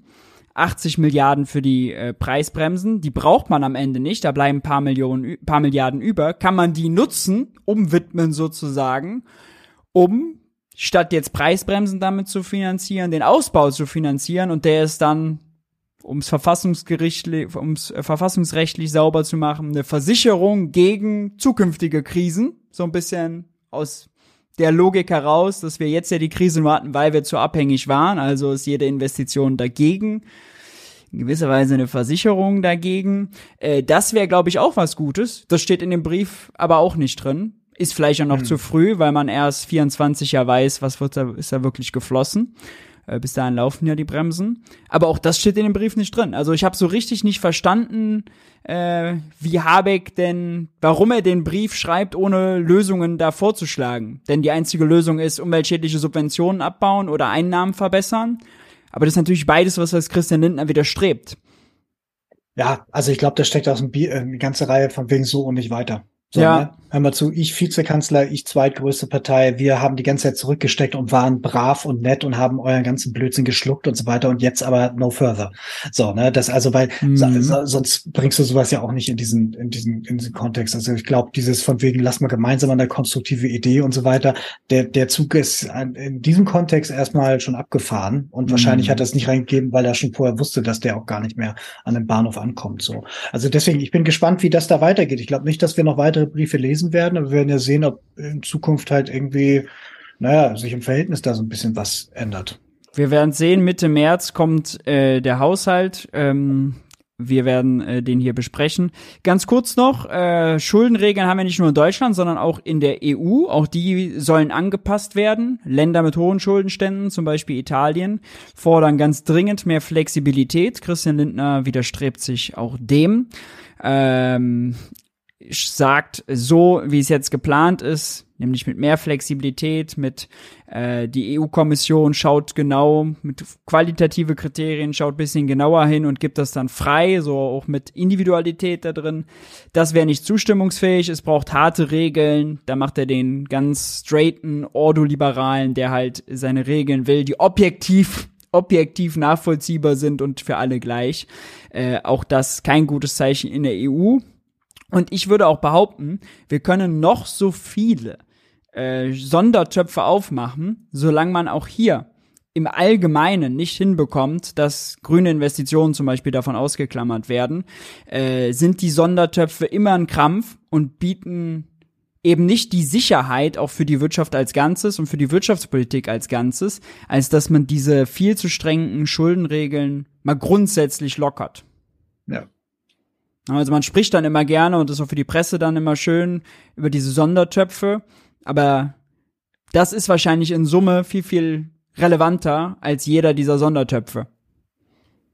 Ja, und dieses, also seit wir ähm, äh, noch vor der vor der ähm, Euro-Einführung war das ganze ja Währungsunion und so weiter mit den ganzen Stabilitätskriterien und so immer ein Thema. Ja. Ne? Und ähm, also von daher, das ist jetzt ja so, eine, so ein Wiedergänger-Ding, dass er jetzt an der Stelle halt irgendwie so sagt, von wegen mit mir nicht und so weiter. ist aber immer auch die Frage, wer ist denn hier am Ende dann der letzte Entscheider so, ne? Also das ist halt irgendwie so nett, dass er das so sagt, so, ähm, aber äh, man muss halt mal gucken, was, was gibt man denn auch dafür auf? Also genau das, was du gerade gerade gesagt hast, so, ne? Wir müssen da von der Dogmatik hin weg, also von der Dogmatik weg zur Pragmatik. So. Ja. Das nur jetzt äh, ganz flott. Deutscher Exportüberschuss fällt auf niedrigsten Stand seit der Jahrtausendwende. Das ist natürlich auch eine Identitätskrise für die deutsche Wirtschaftspolitik, die auf Exportüberschüsse äh, heiß ist. Allerdings ist das recht einfach zu erklären. Unsere Importe sind teuer geworden und deswegen haben wir ja die hohe Inflationsrate. Deswegen reden wir darüber. Die Wirtschaft hat äh, global gekriselt, China hat gekriselt, äh, das heißt, äh, Exporte liefen nicht ganz so dolle, Importe sind teuer geworden, heißt, die Differenz aus Ex- und Importen schrumpft. Dann äh, eine Nachricht aus dem Fokus. Jetzt nähert sich Europa einem fatalen Peak-Water-Moment. Jens, was hat es damit auf sich? Ja, also ähm, auch ganz kurz, ähm, Süßwasser ist halt der wichtige Teil vom Wasser, ne? Also ganz viel von dem Planet ist mit Wasser bedeckt, aber nur zwei Prozent von allem Wasser ist Süßwasser. Das brauchen Menschen, Tiere und Pflanzen, um zu überleben. Und äh, Europa, insbesondere Deutschland, gehört zu den Regionen, die am schnellsten austrocknen weltweit. So, wirklich am schnellsten austrocknen. Letztes Jahr haben wir 2,5 Gigatonnen Wasser verloren. Das ist so unsätzlich viel. Ich kann nicht mehr beschreiben, wie viel das ist, aber es ist ungefähr so viel, wie im Bodensee drin ist. So, das ist dann erstmal weg. So, und dieser Wasserkreislauf, der funktioniert bei uns über insbesondere zwei Sachen. Nämlich das eine ist halt ähm, über das Grundwasser und zum anderen durch Gletscher. Und äh, Deutschland hatte fünf Gletscher. Jetzt haben wir nur noch vier. Also wir haben ein Gletscher im letzten Jahr verloren. Ähm, das, der ist jetzt noch da. Das ist sogenanntes Toteis. Also man kann davon ausgehen, dass der dann nicht wieder so anfriert und so weiter. Und das hat dann Auswirkungen darauf, was dann beim Schmelzen dann wieder in fließende Gewässer übergeht, dass das dann weniger ist. Und irgendwann ist man an dem Punkt, wo Peak Water kommt, also wo dann eben der Punkt ist, wo dann Wasserkreisläufe so nachhaltig gestört sind, dass sie nicht mehr in der Regeneration fähig sind, sich die ganze Zeit so äh, zu verändern. Und dann geht das in einen neuen Systemzustand über. Das heißt, jetzt, wo wir halt eben wissen, überall ist grün und so weiter und hier ne, Wasser und so, ich kann was irgendwie Wasserhahn aufdrehen, Siedlungen funktionieren und so weiter. Das wird jetzt anfangen, sich zu verändern. Und wir sind jetzt an dem Punkt, wo diese Veränderung möglicherweise losgeht. Und das ist halt ähm, schwierig, weil das bedeutet, dass das, was wir nämlich glauben, im Überfluss zu haben, was uns am mhm. Leben erhält, jetzt auf einmal sehr, sehr rar reichen. Dazu passt diese Meldung, nehme ich an. Grundwasser in Deutschland. Aldi Nord und Red Bull kämpfen um Verteilung. Ähm, genau. Klingt ziemlich dystopisch. Genau, also das ist genau das, was nämlich dazu dann passt. Ähm, Süddeutsche hatte auch das, keine Sorge, wir kommen in Frieden, wir wollen nur euer Wasser. ähm, also was wir haben, ist halt eben, ähm, äh, man kann nicht alle Süßwasserquellen einfach so kaufen, aber die, die man kaufen kann, die stehen teilweise tatsächlich zum Verkaufen. Die großen Anbieter, die kaufen dann so kleine Mineralbrunnen auf, das heißt, die haben dann so Grundwasserreserven. Also ähm, das ist gerade ein Prozess, wir haben gerade über Knappheiten geredet. Mhm. Wasser ist wichtig, Wasser werden wir brauchen. Und was wir haben, ist zum Beispiel, dass in Brandenburg da dann unterschieden wird so zwischen, bist du Tesla oder bist du nicht Tesla? Weil wenn du Tesla bist, dann kriegst du mehr Wasser, als wenn du duschen willst und nicht Tesla bist. Oder halt eben in Hessen hatten wir es gehabt, wo dann auch Sachen dann ähm, rationiert worden sind und so. In, in Spanien und Frankreich war unter Strafe gestellt, in einigen Tagen zu duschen und so. Das ist halt eben die Welt, auf die wir zulaufen. Das ist jetzt halt eben die mehr als 1,2 Grad Welt. Und das bedeutet, dass das natürlich total interessant ist für Leute, die ein Interesse daran haben. Nämlich, weil sie jetzt selber Produkte absetzen wollen. Wenn du normales Wasser hast, dann kostet das für die Industrie erschreckend wenig und für den Einzelverbraucher auch noch relativ wenig. Weil sobald du es in der Flasche abgefüllt kaufst, kostet das sehr viel mehr. Ja. Und wenn du weißt, du kommst irgendwann in eine Welt rein, wo Wasser knapp wird, dann ist es gut, wenn du der, bis der Wasser verkauft, dass du ein Interesse daran hast, dass du mit der Ressource ausgestattet bist. Das ist ein Prozess, den kennen wir aus vielen anderen Industrienationen, der immer dann, wenn dann wirklich Wasser knapp wird, unter Stress gerät, zu wirklichen erheblichen Wohlfahrtsverlusten in der Bevölkerung führt. Das heißt also, das mhm. ist ein, etwas, dem man sich entgegenstellen muss. Wechsel in die Politik, kurzer Szenenwechsel. Ähm, es gibt einen sogenannten Wasserplan, so. Ähm, das ist eine nationale Wasserstrategie. Das wird verwaltet, glaube ich, im Ressort des Umweltministeriums gibt mhm. das. Ähm, und äh, der soll jetzt auch wieder modernisiert werden und der regelt sowas. Jetzt gibt es aber so bestimmte Langlaufverträge mit der Industrie. Das heißt, dann, dir wird dann Preis, du kriegst das dann ganze, das, das Nutzungsrecht für einen gewissen Preis und so weiter. Und das ist dann für relativ lange. Und dieser Prozess, der jetzt gerade hier in der Privatwirtschaft stattfindet, das müsste eigentlich jetzt politisch so ein bisschen eingehegt und aufgefangen werden. Also in Blick auf die Zukunft und auf kommende Generationen müsste man eigentlich sagen, vielleicht müssten wir da hier ein nationales Interesse drin sehen. War, gibt auch eine Reihe von, gibt auch eine Reihe schon der eine Satz, gibt auch eine Reihe ja. von Petitionen, die sich damit auseinandersetzen. Also wer sagt, ich möchte das gerne abwenden, der kann hier als Zivilgesellschaftsakteur ähm, tätig werden. Mhm. Äh, in dem äh, Kontext müsste man auch, äh, darüber hatten wir nämlich in unserer letzten Sendung gesprochen, über RWE sprechen. Die sind äh, ja. nämlich die Kohle ja. ist extrem wasserintensiv. RWE ist, glaube ich, Deutschlands größter Wasserverbraucher, ja. Wasserverbraucher, so viel wie ja. 10 Millionen Haushalte, war, glaube ich, so die Größenordnung. Ja. Also, wa also wahnsinnig viel. Und auch aus dem Kalkül macht natürlich sowas wie raus aus Kohle ziemlich viel Sinn. Nicht nur für Emissionen, sondern auch für Wasser. Ja, vor allen Dingen, weil ähm, äh, Dürre, Ernteerträge und so weiter ähm, die ganze Hitze verändert ja auch die Art, wie wir Landwirtschaft betreiben. Und bisher ist es nicht so, als ob wir jetzt besonders viel schon bewässern und sprengen müssen.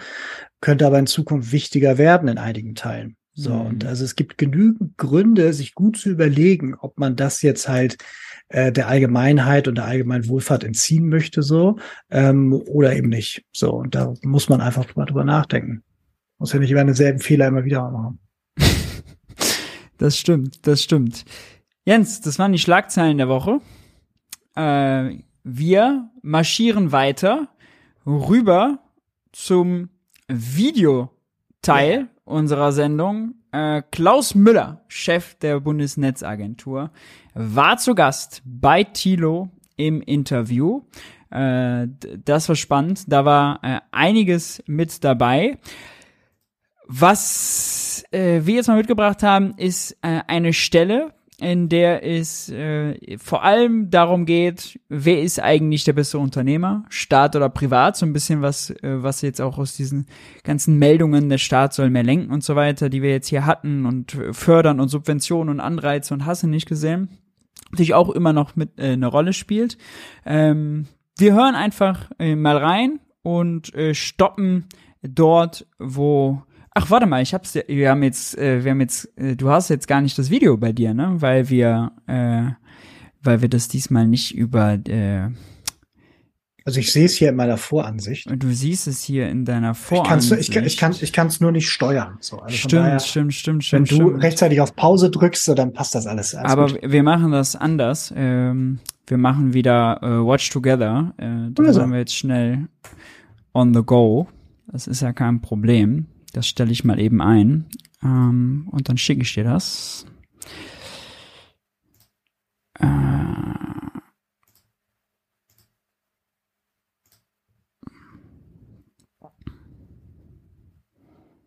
das ist ja gar kein Problem. In äh, der Zwischenzeit mhm.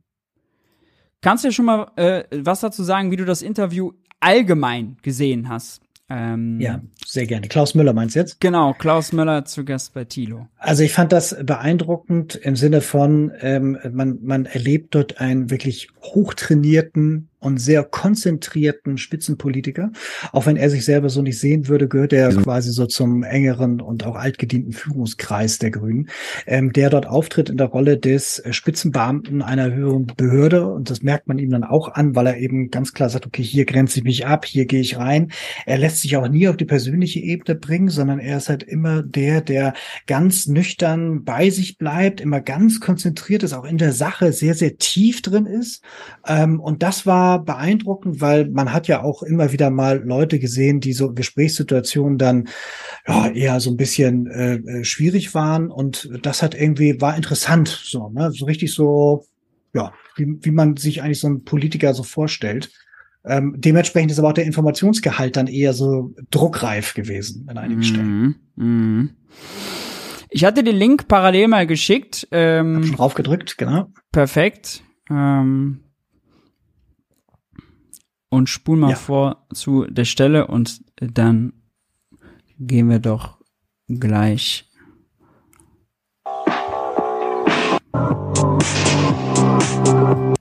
Okay, jetzt will er, muss er nach vorne.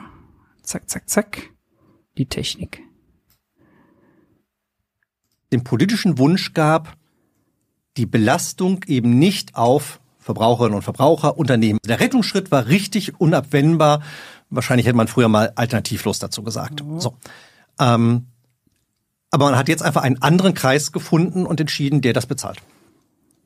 Also das Thema war erst, Ausgangsfrage war die Gasumlage äh, und die Rettung von Uniper. Es gab ja ein paar Unternehmen, die, die dann verstaatlicht werden mussten. Hier Gazprom, Germania, äh, Uniper. Genau, die korrekte Formulierung ist Treuhänderschaft, ja. Treuhänderschaft, aber ist es ist das jetzt scheiße, weil der Staat ja nicht so ein guter Unternehmer ist, wie du sagst? Guter Punkt, danke. Also, was wir ja gemacht haben, ist, in dem Moment, wo man im Wirtschaftsministerium spitz gekriegt hat, dass Russland als Eigentümer von Gazprom Germania, also Gazprom Exports, an einen womöglich sehr, sehr windigen Akteur das Unternehmen verkauft werden sollte, ist die Bundesregierung eingeschritten und hat einen Paragraphen genutzt, um der Bundesnetzagentur die Treuhänderschaft für Gazprom Germania zu übertragen. Hm. So. Und wir haben das in erster Linie getan, um das Unternehmen und die Lieferketten, die dahinter liegen waren, überhaupt zu sichern und zu stabilisieren. Weil in dem Moment, wo das Unternehmen womöglich sonst in Insolvenz gegangen wäre, abgewickelt worden wäre, was auch immer sonst passiert wäre, hätte das eben wahrscheinlich katastrophale Auswirkungen für den deutschen Gasmarkt gehabt. So. Und dann hat man uns als Treuhänderin eingesetzt. Das heißt, man hat es eben nicht klassisch verstaatlicht, sondern wir haben uns ja einen Manager gesucht. Ja, einen Manager unseres Vertrauens. Aber haben ansonsten das Unternehmen machen lassen. Heute will die Technik mir über einen Streich spielen. Jetzt bist du mir gerade hier abhanden gekommen. Da bist Da du bin wieder. ich wieder. Sehr gut. Also insofern hat es nach wie vor privatwirtschaftlich agiert, aber eben unter unserem Schutzschirm, wenn ich das sozusagen untechnisch sagen kann. Ja, ist das nicht bei den meisten Unternehmen so, die jetzt verstaatlicht wurden die letzten Jahre, dass eigentlich das Management ja immer noch da ist und das Unternehmen führt und halt nur der Eigentümer des Unternehmens gewechselt ist. Und dann braucht dort der Eigentümerstaat dann aber nur sagen, liebes Management, wir haben ein paar andere Ziele. Und die müsst ihr bitte erreichen. Aber ansonsten wird das Unternehmen dann trotzdem noch von einem Management geleitet. Genau. Das Da, da, also hört sich ja sonst an, als ob da irgendwie, oh, kommen jetzt Beamte rein und die haben gar keine Ahnung. Nein, also erstens, Beamte haben Ahnung, ähm, davon habe ich auch viele bei mir. Ähm, und wir haben ja das Unternehmen geschützt vor dem, was der alte Eigentümer, der russische Eigentümer mit ihm vorhatte. Und natürlich ging es eben auch in den ganzen letzten Monaten immer um Versorgungssicherheit. Ja, das war sicherlich eine Zielsetzung, die vielleicht Gazprom Exports so nicht unterschrieben hätte an der Stelle. Und ich glaube, dass wir das alles in allem gut gemacht haben. Vielleicht ist auch die Lehre, um Versorgungssicherheit zu haben, dass wir zur Not halt auch äh, verstaatlichen müssen. Wird ja, also jetzt hat ja die Bundesregierung noch einen weiteren Schritt getan. Sie hat ja auch Juniper sozusagen tatsächlich da verstaatlicht. Ähm, Mit Tenne drehen wir auch gleich noch. über Tenet reden wir gleich auch noch, noch mal ein bisschen anders gelagert. Ja. Und auch inzwischen ist ähm, Gazprom Germania, die inzwischen Seefer heißen, jetzt auch nicht mehr bei unserer Treuhänderschaft, sondern auch sozusagen unter Obhut des Bundeswirtschaftsministeriums. All das wird man jetzt beobachten. Aber ob das ein Dauerzustand ist, warten wir mal ab. Du siehst das kritisch, weil Staat ist ja nicht so ein guter Unternehmer, ne? Ich glaube, dass es ähm, kurzfristig immer mal erste Hilfemaßnahmen geht, äh, braucht. Die sehe ich undogmatisch. Aber ich glaube, langfristig ähm, halte ich viel davon, wenn das auch richtig klassische Unternehmen sind, ja. Aber Das wiederum sieht er dann dogmatisch, Das- kann nur die Ja, genau, genau, sein. super, super, genau. Das ist tatsächlich sehr, sehr, also da, da hat er quasi ja schon selber sich da das, äh, den, den Ball auf den Elfmeterpunkt gelegt, um beim, beim Fußball zu bleiben.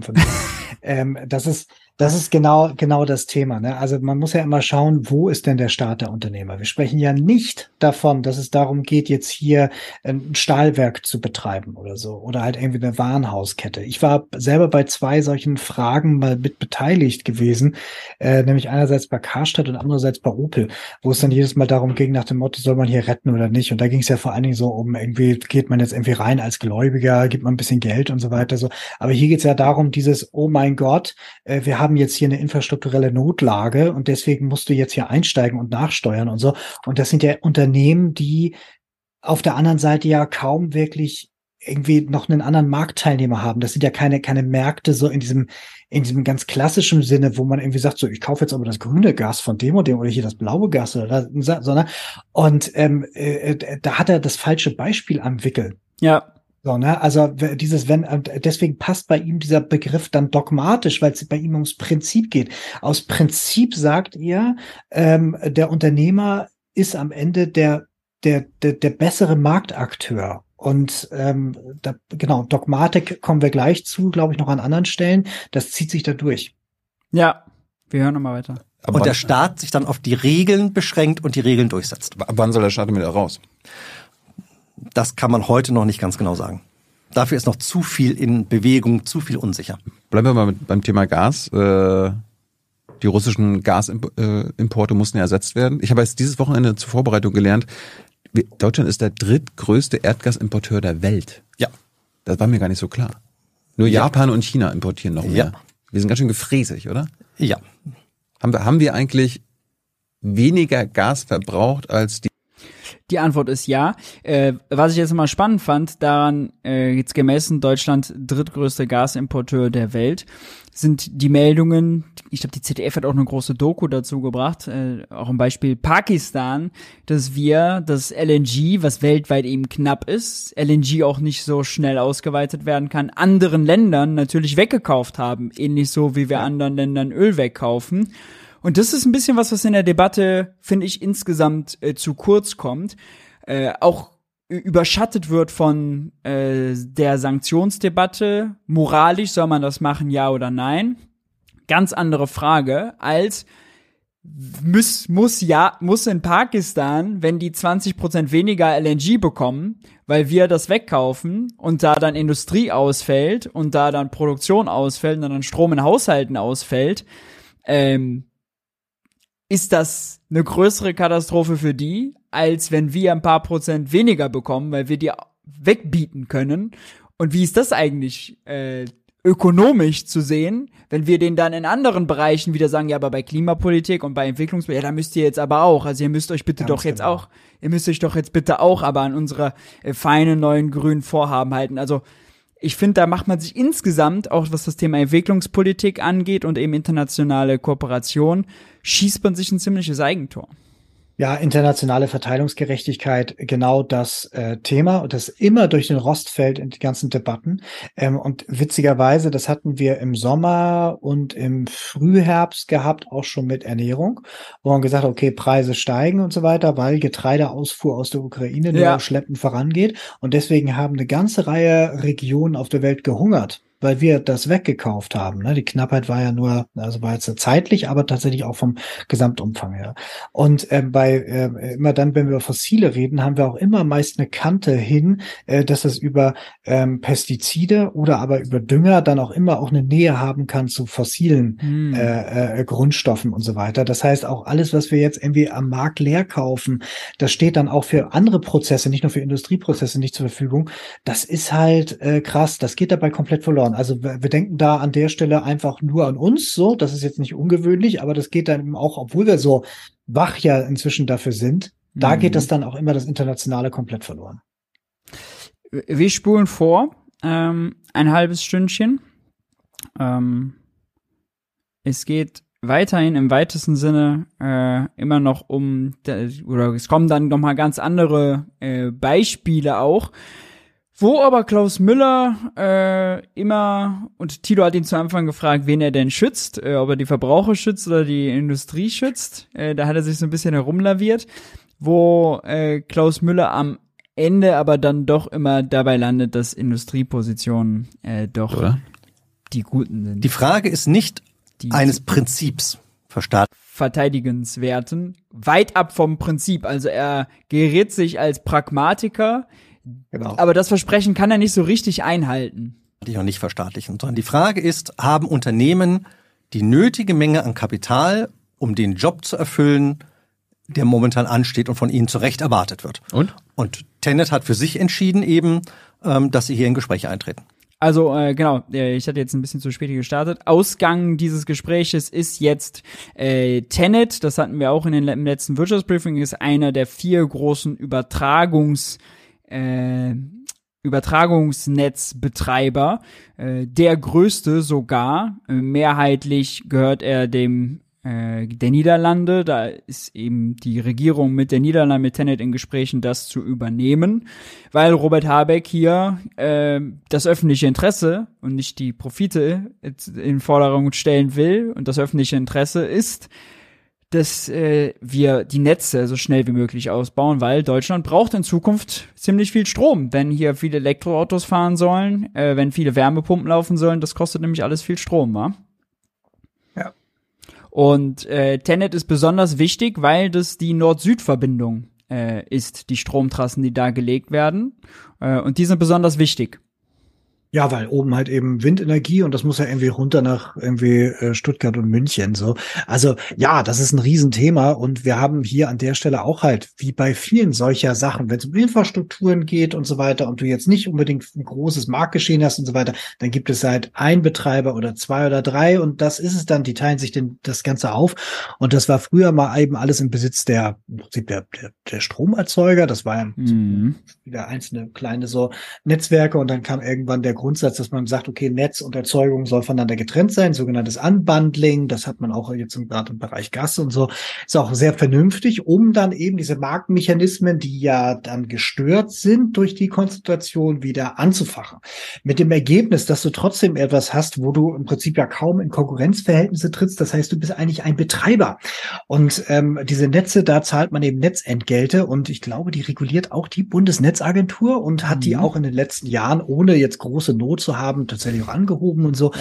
Also das ist, ist alles nicht ganz so easy, ähm, wenn man versucht, das jetzt irgendwie unter privatwirtschaftlichen äh, Bedingungen halt irgendwie so zu sehen, insbesondere unter der Ideologie, die er verfolgt. Ähm, insofern macht das, wenn man jetzt sagt, man möchte möglichst schnell Deutschlandgeschwindigkeit für Energiewende haben, ja, dann macht das total Sinn, dass Robert Habeck sagt, okay, alles klar, das, das werden wir jetzt erstmal ein bisschen zentraler steuern. Gerade bei den Stromtrassen, also das ist ja das Lehrbuchbeispiel für ein natürliches Monopol ja. Äh, das ist eben nicht der äh, Bäcker 1, der neben Bäcker 2 ist, äh, Bäcker Lutze neben Bäcker Fritze, beide haben ein identisches Produkt und konkurrieren um Qualität und Preise, sondern äh, es gibt eben nur diese eine Infrastruktur. Wir hören noch mal rein. Was mit den anderen drei? Haben, haben die genug Kapital, äh, dass, dass die das Notwendige tun die nächsten Jahre? Sie haben das nicht geäußert. Hast du nicht mal nachgefragt? Und wenn wir das getan hätten, wären es Betriebs- und Geschäftsgeheimnisse, über die ich nicht mit dir am Mikrofon rede. Ich meine, ich mein, ein, ein Hier geht's jetzt um die anderen drei großen Übertragungsnetzbetreiber. Äh, also einer der drei verbliebenen Privaten ist der Amprion. Da stecken ja nicht nur Finanzhaie drin, sondern RWE. Unter äh, anderem. RWE ist ein Energiewende-Gegner. Äh, Hast ja. du Markus Kreber mal danach gefragt?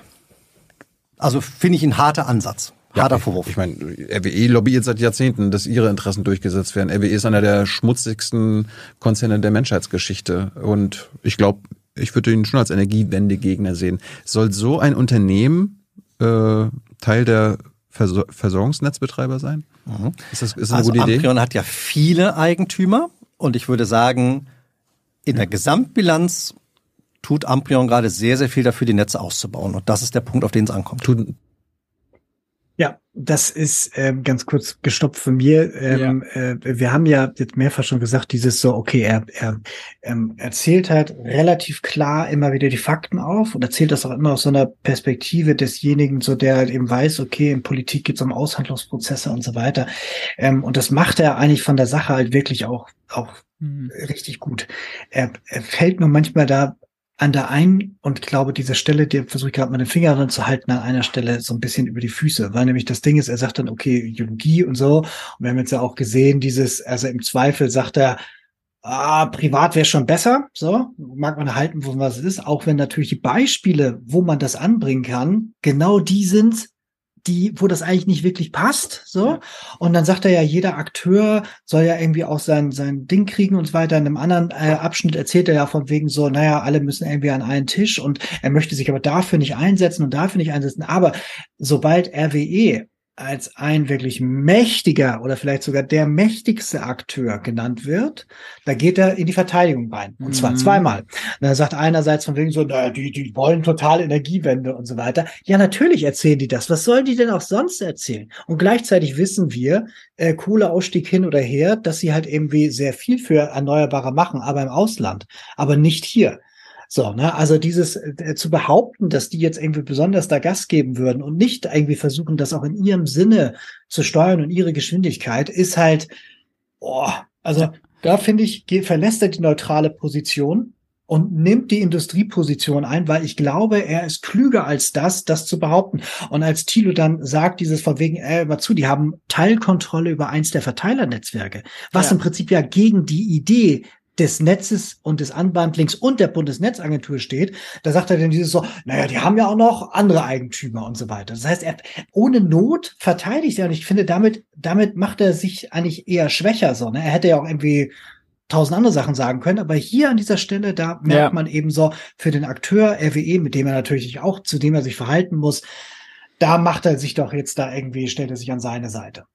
Und äh, ich fände es an der Stelle überhaupt nicht schlimm, äh, zum Beispiel betriebswirtschaftliches Interesse und volkswirtschaftliches Interesse voneinander zu trennen. Das macht er an anderer Stelle, äh, als es zum Beispiel um äh, die ums Thema Wasserstoff geht und Wasserstoffinfrastruktur und dass natürlich die äh, also äh, diejenigen, die die Gasinfrastruktur haben, ein Interesse daran haben, betriebswirtschaftlich ist das so lange wie möglich zu nutzen, dafür auch die Stimme erheben äh, und sich dafür einsetzen, ebenso wie dann zum Beispiel Naturschützer sich für was anderes einsetzen. Da trennt er das sehr scharf, aber hier mhm. verlässt er das. Hier, hier trennt er das nicht scharf. Und klar ist das im betriebswirtschaftlichen Interesse von RWE, äh, also erstmal so lange wie möglich Kohle zu verbrennen.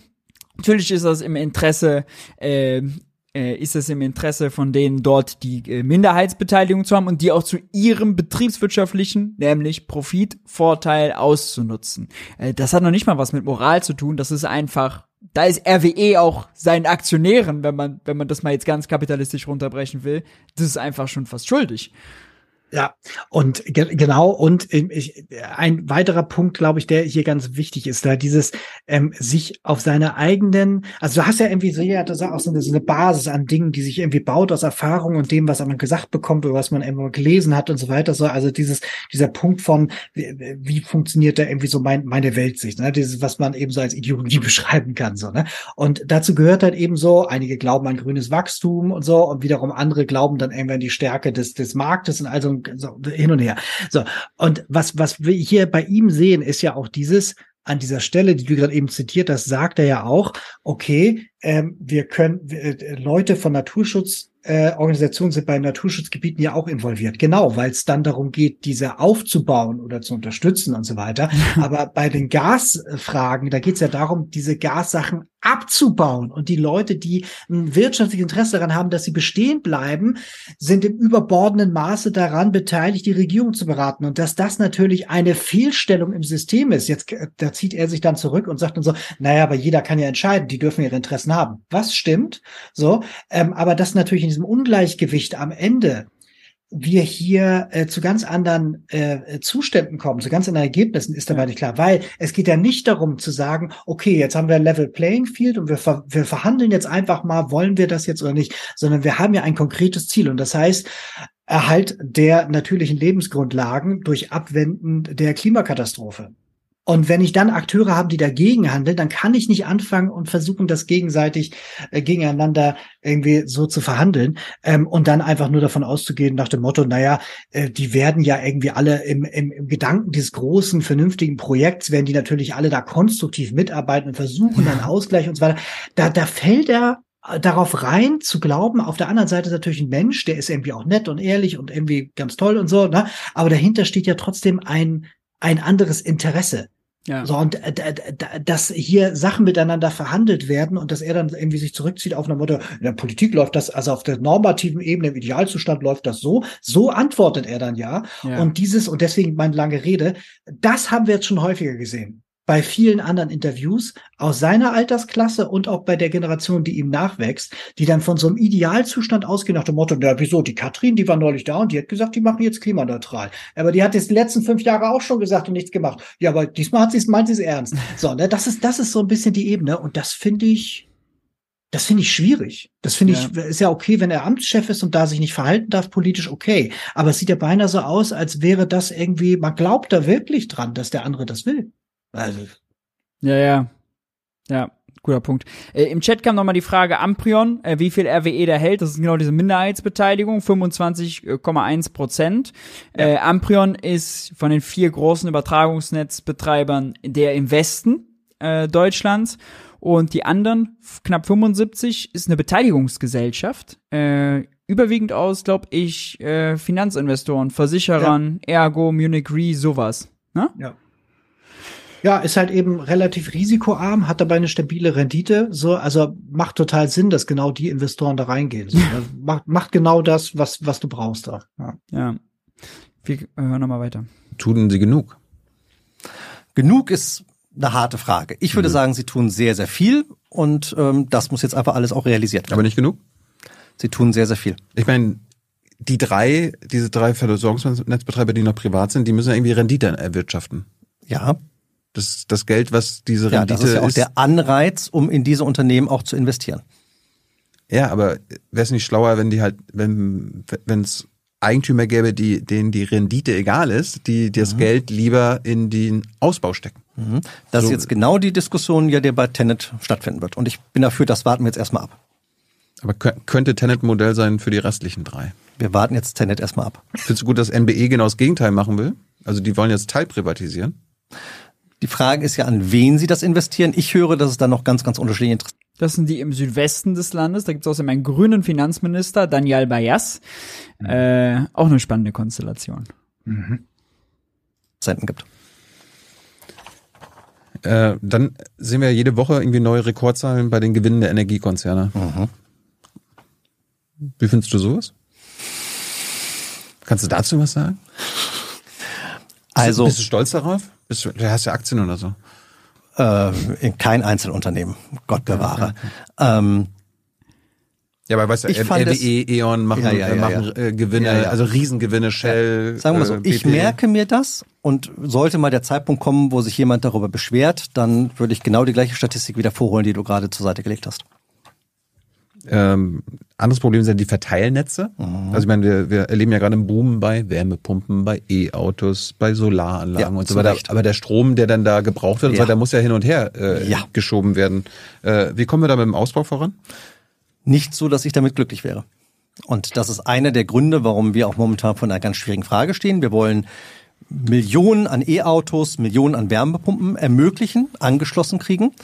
Und dafür sind wir auch unmittelbar verantwortlich und zuständig. Und gleichzeitig müssen wir damit umgehen, dass das Verteilnetz, also das örtliche Netz, noch nicht so weit ausgebaut ist. Und wir müssen jetzt einen Weg finden, wie wir weder einen Kollaps vor Ort ähm, ähm, zutage treten lassen können, aber gleichzeitig eine möglichst hohe Verpflichtung zum weiteren Ausbau der Verteilnetze implementieren. Und Ja, das ähm, fantastisch zusammenkuratiert, äh, Maurice, weil äh, da- das zeigt im Prinzip die ganze Misere auf dieser Ideologie, wenn sie dann an der Realität scheitert. Hm. So, weil er nämlich einerseits ja vorhin gesagt hat, von wegen so, ja, ne, das, äh, die machen schon und so. Und dann dieses so, und hier, wie sieht's denn jetzt so, äh, machen sie nicht. Jetzt muss man ja irgendwie was machen, dass das vielleicht doch irgendwie klappt und, aber es soll ja privat organisiert sein. Also das, das passt alles einfach nicht zusammen. So, ne, das, also wenn du jetzt all diese Sachen, die auf so Moderationskarten schreibst, dann siehst du, dass die ganzen Ja, Sachen ja. irgendwie so die Gegner, also das ist halt, ja, da hat Deswegen auch diese Sprechblasen mit, äh, ist genug? Oh, genug ist eine harte Frage. Aber sie machen Ja, ja, viel, ganz- viel, viel. Ja, ja. Genug? Uh, Mhm. wissen wir nicht. Äh, was aber natürlich nicht dazu passt, dass wir harte Deadlines haben, äh, wann wir bei genug angekommen sein sollten. Ja, Stichwort und dann eben auch an, und dann eben auch und dann eben auch entweder entweder Anreize brauchen oder aber halt irgendwie das selber betreiben müssen so, ne? Also dieses also das, das dass er nicht die Politik macht, ist ja okay, so, ne? Dieses, das, darauf zieht er sich ja immer zurück, wenn es dann Mhm. halt irgendwie tatsächlich ins, ins Konstruktive hineingeht und so. Das ist ja, ist ja okay. Aber sobald er dann versucht, das zu erklären, müsste ihm eigentlich beim Erklären aufgehen, dass hier doch erhebliche Lücken sind und dass man entweder A, an der einen Stelle die Position räumen muss, im Sinne von, hm, vielleicht doch mal über die Realität nachdenken und nicht über die äh, Dogmatik. Oder auf der anderen Seite, wenn ich dogmatisch bleiben will, dann muss ich aber auch die richtigen Sachen da noch reintun, damit das dann irgendwie dann auch funktioniert. Beides nicht zu machen, geht ja nicht. So, und das machen wir seit 20 Jahren, gucken wir uns das, also seit, seit 18 Jahren gucken wir uns das an. Was ist denn da los? Ja. Ja. das ist ein Teil genau der sogenannten Festlegung, die wir gerade beraten. Und wir haben einen doppelten Mechanismus eingebaut. Wir haben einen Schutz vor lokalen ähm, Netzschwächen eingebaut und gleichzeitig eine Ausbauverpflichtung, wenn hier jemand sozusagen das nicht liefert, was er liefern soll, dass er sein Verteilnetz weiter ausbauen muss. Ich, mein, ich habe jetzt gelesen, dass Genehmigungen für Verteilnetzausbau sogar noch länger dauern als für Windräder. Mhm, Habe ich auch gelesen. wie, wie, wie, wie kann es so schwer sein, ein Kabel von A nach B zu legen? Weil Behörden natürlich auch so ausgestattet sein müssen, dass sie das tun können. Und ich, ich habe ich hab gelesen, jetzt in den nächsten 15 Jahren für die ganzen Investitionen, für diese Ausbau der Verteilnetze braucht es bis zu 135 Milliarden Euro. Ein großes, Wo, also soll, wo, soll, es wo soll das Geld herkommen? auch von Menschen, ähm, die das eben investieren wollen an der Stelle und ähm, von Unternehmen, die das letztendlich auch ermöglichen. Und ich glaube, dass es das A mit das A und O oder ein wichtiger Baustein ist, wenn wir klimaneutral werden wollen, müssen wir eben Strom sauber erzeugen. Wind, Sonne, Biomasse offshore. Zweitens, wir müssen es über große Trassen hinweg übertragen. Das war gerade die Tenet- und Co-Diskussion. Und es muss eben vor Ort digitalisiert, effizient bei den Menschen, Unternehmen, E-Auto-Besitzern ankommen. All das sind die drei großen Bretter, an denen wir arbeiten. Und da hat er im Prinzip, ganz kurz nur, da hat er jetzt im Prinzip gleich mehrere Punkte gesagt, an denen man ablesen kann, wo es an Teilen dann irgendwie hakt und warum bestimmte Sachen dann auch so benutzt werden, wie sie benutzt werden. Weil, äh, damit du das wirklich machen kannst, er sagt ja, das muss jetzt jemand, irgendjemand muss jetzt halt 175 Milliarden irgendwo noch in der Grund seiner Jackentasche finden und dann damit loslegen, so, ne? Können ja auch mehrere sein. Nichtsdestotrotz brauchst du ja klare Verhältnisse, dass du dann wirklich investieren kannst, weil, damit sich diese 175 halt irgendwie wieder zurückgehen, musst du auch irgendwie entsprechend große äh, Rückzahlungsströme haben oder lange Laufzeiten. Das heißt, wenn du jetzt irgendwie sagst, okay, ich will jetzt für 50 Jahre halt äh, feste äh, Rückzahlungsquoten haben und so weiter, für eine Sache, die es noch nicht gibt, wo noch aussteht, dieses in welcher Art von Technologie geht's denn rein und so weiter, äh, da, das ist ja viel zu viel Risk, also da ist viel zu viel Komplexität drin. Da stecke ich doch lieber weiter mein Geld. Ach ja, wo geht's denn hin? Ah, ja. fossil, genau. So, also äh, dieses, das, was ich mache, ist, wenn das Ganze schon steht, dass ich dann sage, ich habe jetzt noch ein paar Milliarden, ich kaufe dir das ab. So, weil ich habe dann wenig Risk mit Betreiber und so. Ich weiß, es ist erprobt, es läuft und hinten Endestelle und so. So, das heißt also, hier müsste man ja was anderes machen und dann einfach nur so dieses, zu glauben, jetzt muss irgendeiner da kommen und das dann irgendwie machen. Dieses Hoffen auf eine Zukunft, die die ja. letzten 20 Jahre schon hätte Zukunft sein sollen, ist eigentlich beinahe ein bisschen erschreckend. Und das haben wir auch schon in verschiedenen Stellen gehört. Das ist gruselig, weil alle über den großen anderen reden, der halt irgendwie nie ankommt und sich dann wundern und die Lösung eigentlich relativ naheliegend ist. Ja. Aber die Unternehmen, genau die, die das jetzt ausbauen sollen, versprechen das ja seit 20 Jahren, habe ich jetzt gelesen. Äh, sie tun es ja nicht. Sie versprechen es aber mhm. immer nur. Ist das denn nicht Marktversagen? Also es ist sicherlich eine Aufgabe, das erstens leichter zu ermöglichen. Das ist die Frage, warum haben wir so komplexe Genehmigungsverfahren? Zweitens ist die Herausforderung, es auch tatsächlich von denen einzufordern. Mhm. Ähm, und das tut unter anderem die Bundesnetzagentur. Äh, wir waren ja vorhin schon bei der Privatisierung. War die Liberalisierung des Strommarktes am Ende ein Erfolg? Hm. Also war ja so vor 25 Jahren. Ich weiß. Also, auch die Verbraucherschützerin und damit auch ich haben über Jahre hinweg die Vorteile gesehen, weil Preise gesunken sind. Nur mal ganz kurz rein performativ, dieses Ich weiß war gerade ganz interessant, dass er das hat als Bühne für sich äh, komplett versteht und es ihm gar nicht darum ging, dass die Zuschauer jetzt eine Information bekommen. Wir sprechen gerade hier über 98, 1998. Äh, da war das. Das war ein ganz klarer Hinweis allgemein für die Zuschauer. Äh, aber er fühlt sich selbst so unter Druck durch die Fragen, dass er hier jetzt klarstellen muss, diese banale Info, er weiß, wo wir dran sind. Das fand ich, fand ich jetzt rein performativ. Ist mir gerade nur aufgefallen, im Live jetzt gar nicht. Äh, interessant. Das stimmt für deinen Millionär, den du gleich wieder aus der Tasche holst, aber eben auch für viele private Haushalte, die es einfach nicht so dick in der Tasche haben. Alles nachlesbar. Auf der einen Seite. Auf der anderen Seite haben wir im Herbst 21, also noch vor der Ukraine, das kann man damit nicht erklären, mhm. Wahnsinns Preissprünge und Geschäftsmodelle gesehen. Ich erinnere auch an die Pleiten von Telderfax oder ähnlichem, wo man durchaus fragen kann.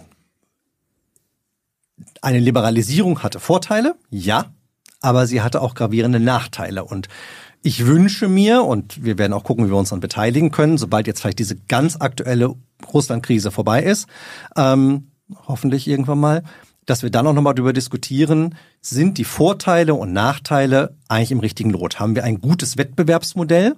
Ist es richtig zu sagen, liebe Verbraucherinnen und Verbraucher, ihr durch eure Wechselbereitschaft seid der entscheidende Treiber, um Preise wieder zu senken oder nicht? Und ich freue mich auf die Diskussion. Ja, ich meine, das Ziel vor 20 Jahren war ja so, äh, ja, wenn wir jetzt privatisieren oder liberalisieren, äh, dann sorgt das für sinkende Preise. Das ja. Gegenteil war ja der Fall. Nee, das kommt jetzt sehr, sehr darauf an. Nein, nee, die Preise sind gesunken, so.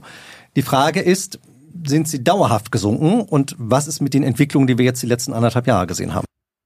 Ja, das ist äh, total spannend, weil man muss unterscheiden, dieses so, sprechen wir vom Verbraucher zu Hause oder sprechen wir vom Unternehmen und welchen Zeitabschnitt gucken wir uns an.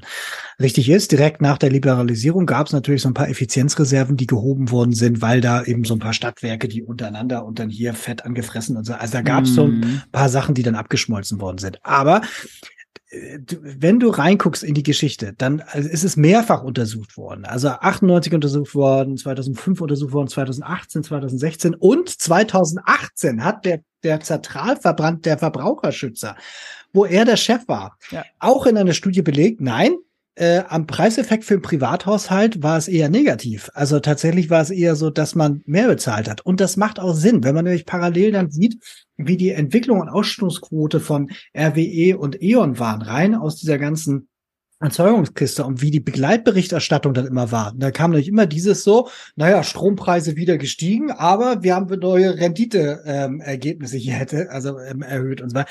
Also dieses äh, jetzt einfach so pauschal zu sagen, von wegen so, naja, Preise, es war total gut, aber dann kam ja die böse, das böse EEG. Dieses, diese böse Energiewende, die hat es dann viel, viel teurer gemacht. Das ist dann gleich doppelt schwierig, weil es halt eben unvollständig ist, weil tatsächlich so viel günstiger wurde es dann für Privathaushalte nicht. Plus EEG dann irgendwie so hinzustellen, als das hat es irgendwie für alle viel schlimmer gemacht. Das ist eine Erzählung, die kommt eigentlich eher von der anderen Seite dann immer. Finde ich halt irgendwie komisch. Ja, stimmt. Äh, sehe ich genauso. Und ich würde jetzt noch ergänzen, die zwei Sätze, die er vorher sagt, sind auch ein Stück weit entlarvend, äh, weil er nämlich sagt, jetzt müssen wir mal schauen, ob der Preis denn auch so schnell wieder runterkommt, wenn die Verbraucher ja zwischen verschiedenen Anbietern wechseln können. Wenn man nämlich weiß, dass äh, hinter x verschiedenen Marken dann doch am Ende wieder äh, ein Anbieter steht. Das, äh, das, da hatte die, die Anstalt mal eine super Folge drüber, kann ich nur empfehlen, äh, wo sie so einen ganzen Markt haben mit den ganzen Anbietern, die sie dann auf den Vergleichsportalen sind und am Ende, ach, steckt dann doch nicht, stecken da doch nicht so viele äh, äh, Firmen dann am Ende äh, dahinter. Also äh, die, wie wie viel Macht dem Konsumenten in einem so vermachteten einfach qua naturell oligopolistisch angelegten Markt zugesprochen wird. Das ist eine völlige Überforderung der Marktwirtschaft und der Rolle der Konsumenten in einer solchen Marktwirtschaft. Ganz, abgesp- ganz ab davon, dass man genervt ist davon, äh, permanent den Stromanbieter wechseln zu müssen, weil Strom halt Strom ist. Man merkt nicht mal den Unterschied.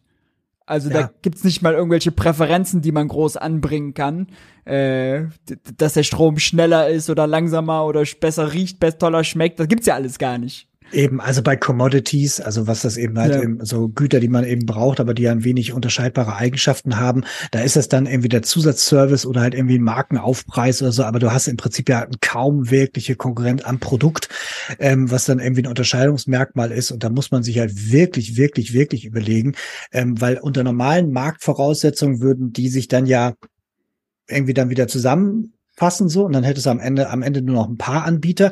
Hier ist es ja deswegen verschärft, weil du kannst nicht auf einmal auf anfangen einfach ins Blaue hinein ein zweites Kohlekraftwerk zu bauen, so um dann zu sagen so dieses so ich aber RWE Konkurrenz und so weiter. Das ist ja ist ja ist ja totaler Blödsinn. Und wenn du dann irgendwie sagst, was ist denn für die Gesellschaft wichtig? Ist es wichtig, dass wir gute, saubere, günstige Energie haben? Oder ist es wichtig, dass ich als Einzelkonzern halt irgendwie stabile Renditen habe und das eben durch Strom schaffe, so, ne? Also dieses, das sind ja unterschiedliche Zielstellungen. Ja. Und man sagt hier halt irgendwie, die RWE-Aktionäre sind uns wichtiger als eben all die anderen Leute, die von denen Strom beziehen. Klingt hart, ist so. Ja. Wir hören nochmal weiter. Und äh, bei den Preisen, da rechnen wir ja dann die Kosten für die Staatshilfe zur Aufrechterhaltung der Energieversorgung auch mit ein? Nee, ne? Nein, wir reden jetzt erstmal von den Strompreisen, die du und ich die letzten Jahre bezahlt haben. So, jetzt haben wir weitere Komponenten. Jetzt haben wir die Energiewende. So, wir haben die EE-Ausbauziele, die wir übers EE verziert haben. Wir haben die Netzentgelte. Also die Diskussion darüber ist ein Tick komplexer. Wir müssen sozusagen gucken, was hat tatsächlich der Marktdruck bewirkt. Und ja, da gab es Vorteile und Kosteneinsparungen. Aber was ist durch die, die Umbau der Energiestrukturen der Energienetze an zusätzlichen Kosten dazugekommen und wie kriegen wir das so kosteneffizient wie irgendwie möglich hin? Aber äh, was hat jetzt am Ende die Privatisierung der deutschen Gesellschaft gebracht? Ich glaube, sie hat Weil sinkende Preise sind es nicht.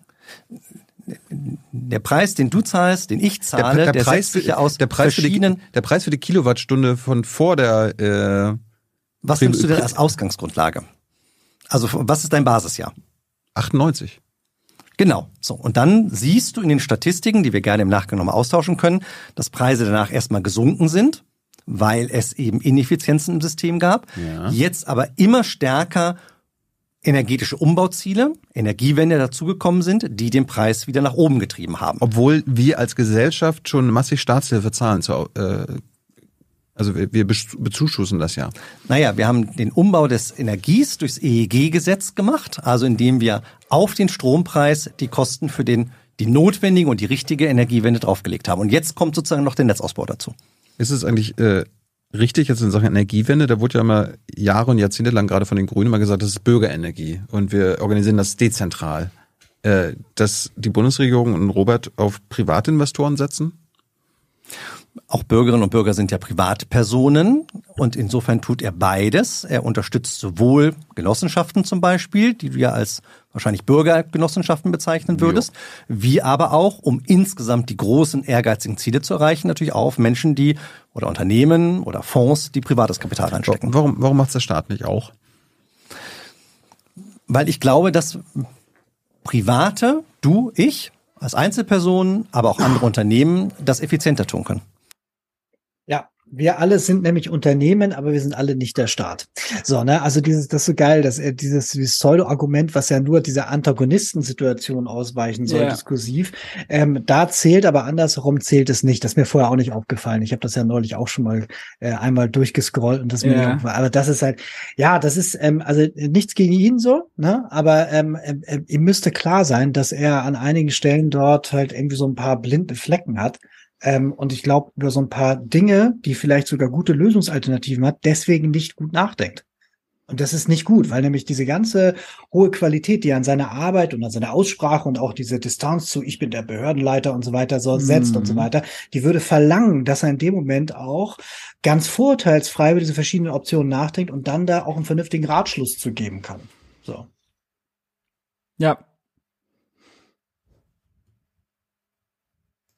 Der Staat muss die Regeln, muss die Rahmenbedingungen dafür setzen. Das tun wir, wie gesagt, ja, gerade. Was spricht dagegen, wenn Kommunen oder Länder oder der Bund klassischer Ordoliberalismus. Also hätte auch so eins zu eins aus dem Wort, aus dem Mund von Lars Feld äh, und anderen ordoliberalen ja. Hardlinern kommen können. Total, total. Äh, Photovoltaik oder Windräder bauen, weil die müssen keine Rendite erwirtschaften. Wir, wir haben dann irgendwann mhm. wieder Unternehmen, die Photovoltaik und so weiter hinstellen und dann am Ende auch mal Rendite erwirtschaften mhm. wollen. Das wird dann ja teurer. Mhm. Ich halte da keinen von ab, aber die haben ja auch noch andere Aufgaben. Die müssen soziale Sicherungssysteme, Schulen ausbauen etc. Insofern glaube ich, ist das Modell, das Private, du und ich als Bürger, als Genossenschaften, aber auch große Unternehmen in erneuerbare Energien investieren. Ich halte das für richtig. Aber warum machen wir jetzt genau den gleichen Fehler, dass wir der große Unternehmen äh, quasi bei der Energieversorgung mitreden können? Ich meine, wir sehen, wir sehen ja jetzt, was das bei, bei den Fossilen gebracht hat. Wir haben so ein Oligopol. Mhm. Warum, warum gehen wir denn nicht auf komplette Dezentralität? Weil du auch gewisse Größenvorteile brauchst. Wenn wir wirklich solche Offshore-Windparks, also als ich in Schleswig-Holstein Umweltminister war, hatte ich eine Diskussion mit Butendick ähm, er geht hier nicht auf die Sache ein, sondern äh, referenziert jetzt hier auf Skaleneffekte und so weiter, die es natürlich gibt, unbenommen so. Ne, aber diesen Punkt, dass er sagt, okay, Machtkonzentration und so weiter und was ist denn jetzt effizient von, wie, wie kann man das denn gut organisieren und so weiter, darauf geht er nicht ein, sondern versucht jetzt hier den Trick und da drüber rumzulaufen. Das war ein Bürger-Offshore-Windpark. Ja. Total sympathisch, total klasse, super innovativ. Aber sie waren letztendlich nicht groß genug, um die aus vergiftetes Lob natürlich dann in dem Zusammenhang. Ja. Ausbauziele im Offshore-Windbereich zu erzielen, die wir aus Klimawendengründen brauchen. Und darum ist es richtig, auf eine Vielzahl von Akteuren zu setzen. Zum Schluss, du bist ja nicht nur für Elektrizität und Gas zuständig bei der Bundesnetzagentur, sondern auch für Telekommunikation, Post und Eisenbahn. Äh, ja. Bist du auch für den Schienennetzausbau zuständig? Nein. Wir sind für die Regulierung und die Wettbewerbsbedingungen zuständig, aber nicht für die Frage, wo die Eisenbahn investiert. Das sind die Freunde und Kollegen vom Eisenbahnbundesamt. Wie läuft's da so? Also, naja, das letzte Mal, als ich mit dem Zug gefahren bin, hatte ich eine Dreiviertelstunde Verspätung. Hm. Fand ich jetzt nicht so prickelnd. Pendelst du eigentlich auch wieder in Vorgänger immer nach Bonn? Nee, ich wohne in Bonn. Ja. Also ich lebe in Bonn und arbeite in Bonn, aber muss natürlich regelmäßig zu Dienstreisen aufbrechen, zum Beispiel zu dir nach Berlin. Äh, letzte beiden Themen, Post und Telekommunikation. Bei Telekommunikation dachte ich mir, ich frage mal zu Glasfaser. Yep. Da sind wir in Deutschland richtig äh, hinterher. Äh, da sind wir auch wieder bei der Privatisierung. Ist es, ist es richtig, dass äh, der Glasfa Glasfaseranbau oder Auf Ausbau äh, privatisiert ist? Also ich glaube, dass wir mit einer kommunalen Infra, also mit kommunalen oder Staatsunternehmen würdest du wahrscheinlich sagen, nicht schneller werden. komisch, aber andere Länder machen es genauso und sind viel schneller. Mhm. Aber ich glaube, dass das in Deutschland nicht funktionieren Warum würde. nicht? Weil wir so sind, wie wir sind und weil da kommt jetzt das Nicht-Argument. Ist auch sehr geil. Telekom selber, die ja nun der bedeutende Player hier ist, Ja. der Strukturanbieter, 30 Prozent äh, der Regierung gehört. Also es ist quasi das Staatsunternehmen. Also da ist ja auf der einen und auf der anderen Seite nicht wirklich klar. Vor allen Dingen, wenn man weiß, dass ja irgendwie Schwarz-Schilling und so weiter, die ganze Affäre von damals, wir waren ja schon drauf und dran, Glasfaser zu haben, lange bevor man überhaupt vom Internet geträumt hat. Ja. So, und das hat man ja alles abgebaut, um damit Einzelinteressen aus der Privatwirtschaft zu bedienen. Wir hätten heute Glasfaser, aber man hat sich damals, das ist ein CDU-Deal gewesen, Leo Kirch, dafür entschieden, halt die schlechtere alte Technik zu benutzen. So, und jetzt kommt er dann irgendwie mit diesem so, naja, aber Private werden es jetzt machen. Das muss man sich mal vorstellen. Die, das, was er sagt, ist halt irgendwie dieses ein komplettes Netzwerk aus Glasfaser-Dingern, was ja eine enorme Investition ist. Ja. Das wird dann der Privatmarkt schon irgendwie machen. Und dabei haben wir ja mehrere Akteure, die das genau deswegen nicht machen. Selbst der zum Teil staatliche Konzern sagt, das ist halt wirtschaftlich nicht wirklich gut machbar. Also jetzt irgendwie zu sagen, von wegen, es ist German Nature, so sind wir halt einfach, deswegen machen wir das nicht, ist, äh, ist, also da- glaube ich, war er vielleicht auch schon ein bisschen müde oder so. Weil Mhm. wir, da, da hat er jetzt irgendwie nicht, nicht klug drauf geantwortet. Nein, nein, also natürlich ist der Weg falsch. Man hat nur einfach da jetzt irgendwie keinen Bock da rein zu investieren. Und das wissen wir aber auch schon seit, glaube, habe ich mir neulich aufgeschrieben, 2008 ja auch so seit, seit 15 Jahren. Ja. So, ne? Das, also, da wäre schon lange das überfällig. weil wir jetzt ein das für eine das ist eine Ausrede. äh, weiß ich nicht. Aber ähm, es ist vergossene Milch. Es ist eine Diskussion, die uns nicht nach vorne bringt. Wir haben eine Struktur, wo wir jetzt mit den großen Telekom, wir haben ja auch viele äh, Unternehmen, die eben im kommunalen Bereich und kommunalen Besitz sind. Darum würde ich jetzt nach vorne blicken und gucken, was können wir tun, um das insgesamt zu forcieren. Aber ich, meine, ist, ist die ist das nicht ein riesengroßer Fehler, dass, äh, dass der Glasfa Glasfaserausbau privatisiert ist? Weil ich meine, Spanien, ja, Spanien ist bei 79 Prozent aller Anschlüsse äh, bei Glasfaser. Deutschland ist bei 7,1 Prozent. Oh, von wann ist deine Statistik? Das ist Stand Dezember 21. okay, das Mittlerweile bei 9,2 oder was? Ja, genau, wie sowas, genau. Aber ver, ver, Vielleicht, vielleicht sind wir jetzt ein, zwei ja, Prozent na, besser. da sind wir, glaube ich, schon deutlich Aber- besser geworden. Aber also die Frage ist ja, warum war das so? Das lag daran, dass Warum ist die Deutsche so? Telekom ganz lange auf Vectoring und Kupferkabel gesetzt hat. Also ein Konzern, was ja sozusagen jetzt ähm, nicht, sage ich mal, durch ähm, durch die allergrößte Staatsferne geglänzt hat an der Stelle. Also darum hat es hier Entscheidungen in der Vergangenheit gegeben, die bremsen uns aus. Ich bin bei dir. Der Zustand ist nicht gut, darum tut die Politik, darum tun wir, darum tun viele weitere Akteure alles dafür, um beim Glasfaserausbau voranzukommen. Aber ich meine, äh, äh, Ich, ich widerspreche dir nur, glaube ich, jetzt zum fünften Mal bei der Frage, ob das alles damit steht und fällt, ob es Staatsunternehmen oder nicht Staatsunternehmen sind. es geht nicht um Staatsunternehmen, sondern wer die Leitung legt. Und äh, andere Staaten machen das, glaube ich, besser, indem sie die, sie die Leitung legen, ob du die Kommune oder das Land oder der Bund, die legen die Leitung und die Telcos können sich da reinmieten. Also die können das dann nutzen. Kenne ich das System, ja. Genau. Und, Und- wir haben und das für einen anderen, überall besser. Ja, ob es überall besser klappt, weiß ich nicht. Aber wir tun jetzt alles dafür, dass es bei uns besser klappt und schneller wird. Also ich, ich finde vor allem interessant, dass er ähm, daraus jetzt so eine also es geht ja immer darum, welche Märkte sind es und wie sind die Anreize in den Märkten. Jetzt haben wir über Glasfaser gesprochen, über Verteilnetze gesprochen, über Übertragungsnetze gesprochen, über äh, Gasimporteur Uniper gesprochen. Also ganz viele verschiedene Märkte, äh, die aber alle eben, weil sie so ein überragendes öffentliches Interesse haben, weil sie kritische Infrastruktur sind, nicht eben so das klassische Lehrbuchbeispiel von einem funktionierenden Markt mit ganz vielen Wettbewerbern und ganz viel Kundentransparenz und jeder kann seine Präferenzen ausleben sind, sondern eben das Gegenteil. Und in seinen Antworten geht er auf diese verschiedenen, das Problem mit den Anreizen, das Problem, dass das eben nicht die Lehrbuchmärkte sind, geht er fast gar nicht ein und fasst er jetzt damit zusammen, dass er Thilo quasi unterstellen will, dass sie, das Problem ist, ob es Staat ist oder nicht Staat, sondern das Problem ist eher, ist Profit in so einem äh, und Konkurrenz äh, und Kundentransparenz, ist das gegeben, ja oder nein, als sinnvolle Anreize? Und da muss man leider häufig zu der Feststellung kommen, nein, oder wenn ja, dann nur mit ganz, ganz besonderer Regulierung. Den Bäcker Lutze braucht man nicht besonders zu regulieren. Das macht die Konkurrenz da fast von alleine, weil das so ein transparenter Lehrbuchmarkt ist. Aber da eben schon. Das fand ich, äh, da, das ist so, das ist so ein, das ist so ein, glaube ich, so ein Fazit, was man, was man ziehen kann. Und wo die Debatte auch noch deutlich weitergehen muss, äh, wo sie vielleicht auch bei einer bei der nächsten Bundestagswahl mal schauen, was sie bis dahin hinbekommen haben. Ähm, da wird ja dann auch irgendwann, wird äh, die Behörde ja auch irgendwann dann neu besetzt werden. Ähm, oder mal gucken, wie er sich entwickelt, weil Robert Habeck, wie ich ihn jetzt einschätze, wenn er zum Beispiel bei Tenet ja vorangeht, der wird da wahrscheinlich auch nicht mit ihm auf einer Linie sein überall, oder? Ja, also möglicherweise, möglicherweise nicht. Ich glaube, Robert Habeck ist jetzt von ihm jetzt auch nicht so weit weg. Also ich glaube, mm. Robert sieht jetzt einfach nur die Möglichkeit, möglichst schnell dort ähm, Strecke zu schaffen. Das heißt also, Tenet fällt genau auf, auf Linie, aber grundsätzlich glaube ich, sind die von der, von der Struktur her, wie sie die Welt sehen, gar nicht so weit auseinander. Also mm fände fänd ich nicht gut, aber das sieht beinahe für mich so aus. So, also deswegen, das glaube ich, ist, ist nicht so das Thema. Ähm, da, da werden die schon irgendwie zusammenfinden. Bei den ganzen anderen Sachen, ach, ich glaube, dieses, ähm, äh, wenn wir uns wirklich als Technologiestandort begreifen und alle sabbeln immer von wegen so, Mann, haben wir viel und wir sind so weit vorne und wow, und hier sind die ganz großen Innovationen und so. Wir schaffen das aber nicht, ein vernünftiges, äh, eine vernünftige Netzinfrastruktur aufzubauen in so einem kleinen Land, was so dicht besiedelt ist, mhm. wo das also eine sehr einfache Aufgabe ist. Und selbst wenn du es hast, dann ist es teuer und dann ist es schlecht.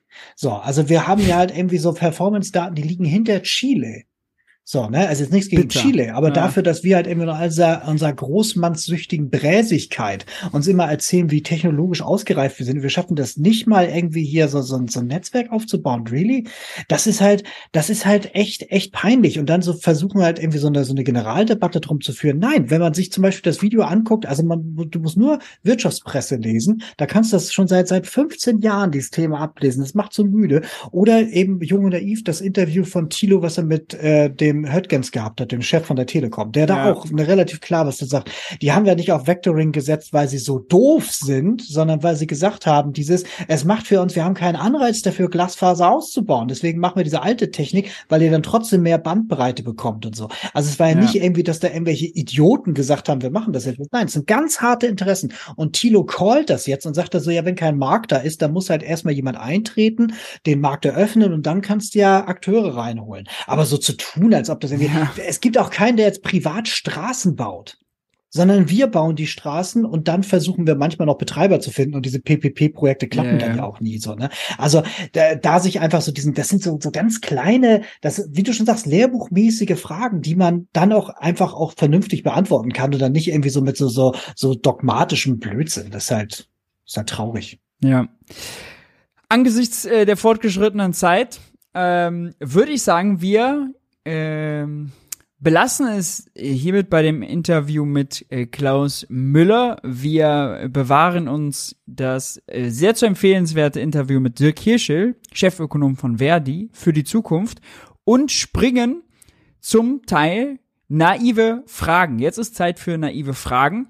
Wenn ihr Fragen habt zu der Sendung, an Jens, an äh, für VWL-Themen im Allgemeinen, dann haut die gerne jetzt in den Chat. Wir machen noch eine flotte Fragerunde. Ansonsten seid nochmal auf die das Programm, das kommende Programm hingewiesen. Morgen bei Thilo zu Gast Drogenbeauftragter der Bundesregierung und am Donnerstag Familienministerin Lisa Paus all diese Formate bei Junge Naiv, auch das kann ich in der Zwischenzeit jetzt schon mal sagen, gibt's nur dank eurer Unterstützung. Wie ihr Junge Naiv unterstützen könnt, seht ihr jetzt eingeblendet oder unten in der Videobeschreibung. Unterstütze ab 20 Euro, ihr wisst es, landen am Ende äh, jedes Videos im Abspann. Ich würde gerne noch einen Punkt noch hinterher schießen. Unbedingt. Zwar, wer, wer nicht abwarten kann und sich den, den, den äh, Dirk, äh, äh, den Mann von, von Verdi, den Kichel, ja. Kichel da äh, genauer mal ansehen will und so weiter. Ähm, es ist ein sehr interessanter Gegenschnitt zu dem, was wir jetzt diskutiert haben. Wir haben uns hier Zeit genommen, weil das, glaube ich, wichtig war, damit man nachvollziehen kann, warum das vielleicht an der einen oder anderen Stelle geschiffen, äh, geschliffen, scharf und auch vernünftig klingt, aber halt eben auch so ein paar Widersprüche hat, wenn man es gegen die Realität hält. Der Hirschel ist genau das Gegenteil dazu. Mhm. Ähm, wenn man ab Minute 47 bis, glaube ich, so irgendwie Minute 90 guckt, da sieht man im Prinzip genau die Sachen andersherum. Also der hat natürlich auch seine Dogmen und auch seine Ideologien, aber er hält dann eben die Realität gegen das Dogma und kommt dann zu ganz anderen, beinahe spiegelbildlichen Dingen zu dem, was wir jetzt gerade gesehen haben. Deswegen, also es lohnt sich total auch dieses Interview anzugucken. Ja, äh, tatsächlich hätten wir da, äh, wäre dafür auch das Thema Post, weil darüber haben sie auch sehr lange gesprochen, auch noch äh, infrastrukturell äh, in, in sehr spannendes äh, Beispiel, wo man die Gegensätze eben sehr stark äh, kontrastieren kann. Das ist, mhm. das stimmt, das stimmt. Also, äh, jetzt zu euren Fragen. Die erste Frage, ich weiß nicht, ob du sie sehen kannst, ich lese sie sonst vor. Bezüglich der Mehrwertsteuer-FDP-Thematik hatte die EU nicht vor ein paar Monaten ihr Go für eine Senkung der Mehrwertsteuer gegeben. Äh, das ist richtig. Ähm, die Mehrwertsteuer war vorher so, gibt's die ganz fürchterliches Wort Mehrwertsteuersystemrichtlinie, die harmoniert quasi, was die EU-Länder an Mehrwertsteuer setzen dürfen. Es gibt einmal den Normalsteuersatz, der muss mindestens 15 Prozent sein, der ist bei uns 19 Prozent. Der war übrigens vor 60 Jahren mal bei, der kommt so von 10 Prozent und ist immer Schritt für Schritt angestiegen. Also wir sind in Deutschland, wenn man so das Steuersystem anguckt, gewechselt vom der Besteuerung des Geldverdienens hin zur Besteuerung des Geldausgebens. Sprich, die Kassiererin wird im Supermarkt besteuert und der Spitzenverdiener immer weniger, wenn er das Geld verdient. Und dann gibt's zwei Ausnahmen, einmal den Nullsteuersatz und einmal den ermäßigten Steuersatz. Der ermäßigte muss da höchstens, äh, der muss mindestens fünf sein und dann eben den Nullsteuersatz. Und erst seit letztem Jahr sind Mehrwert, sind Grundnahrungsmittel äh, eben berechtigt für diesen Nullsteuersatz. Das stimmt. Die FDP will ja den anderen Schritt gehen. Max Mortors, Abgeordneter der FDP, hat ja diesen will das Mehrwertsteuersystem ja vereinfachen und deswegen zum Beispiel die Ermäßigten weg und nach oben ziehen auf 19 Prozent. Ähm, alles andere wäre nach EU-Recht nicht möglich. Man kann nicht alles nach unten ziehen. Aber äh, ja, das ist äh, so ein bisschen äh, der Hintergrund. Also EU-Recht spielt da, spielt da viel, viel mit rein. Jens, hier kommt eine Frage an dich, an Jens, hm. zu den PPP-Projekten, wo du gerade meintest, die eh nicht funktionieren. Ist das nicht in etwa die Richtung, die Matsukato vorschlägt. Der Staat setzt die Ziele und arbeitet dann mit den Willigen. Ja, also ich meinte jetzt PPP gerade eben insbesondere im Bereich Straße. So, ne? Also dieses, dass man sagt, okay, ich habe einen Straßenabschnitt oder Autobahnabschnitt und jetzt zwischen A und B gehört das jemandem, der das dann betreibt, dafür dann instand hält und so weiter und vielleicht noch irgendwie hübsch anmalt und dafür kriegt er dann irgendwie eine, eine Fee von dem, der es benutzt oder kriegt dann eben von dem, der es ursprünglich mal hingestellt hat, dann irgendwie dafür einen Betrag oder so. So, ne? Also solche PPP-Sachen so in einigen Ländern funktionieren die. Hier ist das eigentlich nie wirklich langfristig gut geflogen. Das meinte ich damit. Ansonsten ist dieser Punkt von wegen, wir setzen Ziele und die anderen operieren dann auf diesem Playing Field, ja total schlau. Also in der Theorie funktioniert das alles. Deswegen kann man auch mit so einem Inbrunst der Überzeugung das ja auch immer wieder erzählen und vor sich hertragen. So, wenn wir uns jetzt einfach nur auf dieser Ebene des Normativen, so wäre ja schön, wenn und so weiter bewegen, sage ich auch so, ja, cool. Und wenn man dann aber hinschaut, wie es dann in der Praxis ist, dann merkt man dann so, mh, hm, teilweise ja auch dann nicht so. Ne? Also dieses, mhm. man kann zwar dann eine, eine Grenze ziehen, da arbeiten dann Akteure dann gegen oder versuchen sie dann auszutesten oder zu überschreiten. Da ist dann die Frage, darf dann dann sanktionieren und dann kommt dann dieses von wegen Bürokratieabbau, dann gehen also die Grenzen wieder weg und so. Also dieses, ähm, das ist ja ein Aushandeln zwischen den Akteuren und so weiter, wo man dann immer darauf hofft, dass auf der anderen Seite dann auch irgendwie der, der ehrbare Kaufmann ist, der sich immer gut verhält und dass dann jeder auch irgendwie vernünftig miteinander umgeht umgeht und so weiter. Und das entspricht halt nicht dem, wie wir es dann in der Empirie so sehen. Das heißt also, dieses, das grundsätzliche Prinzip stimmt und gleichzeitig muss man da irgendwie auch schauen, dass dieses staatliche Ziel, wobei staatlich ich immer übersetzen würde über was will denn die Gesellschaft, mhm. ähm, dann auch eingehalten wird. Dann kommt ähm, noch eine Frage zur Dezentralität. Wie viel könnte abgefangen werden, wenn beim Ausbau gleichzeitig dezentrale Netze ausgebaut werden und dann Nachbarn, Kommunen, Selbstversorger und so weiter? Ähm, oh. Das ist äh, eine, eine sehr spezifische Frage, die ich aus ja. der Menge jetzt so kaum tatsächlich vernünftig beantworten kann. Ähm, also ich glaube, das kommt tatsächlich dann darauf an, wie viel in diesen, wir müssen quasi so Unternetzstrukturen denken. Also wenn ich jetzt hier selber äh, äh, äh Solaranlage auf dem Dach habe, und so, ne? Und dann irgendwie damit ein, ein, ein, über, äh, also äh, zu viel Strom erzeuge, dann könnte ich zum Beispiel das im eigenen Stromspeicher äh, einbringen, ich könnte das in mein Auto reintanken, ich könnte es an den Nachbarn abgeben, jetzt zukünftig und so weiter. Man kann damit also eine ganze Menge machen. Das bedeutet, dieses, je nachdem, wie viel Kapazität hier ist, und wie viel Kapazität im ursprünglichen Netz ist. So, das erzeugt dann erstmal an irgendeiner Stelle ein Mehr. Ähm, und das könnte natürlich bei effizienter Nutzung ähm, dann eben auch diese ganze Transformation beschleunigen. Das heißt, wird man erstmal eine gewisse Zeit lang Überhang haben, in Sicherheit.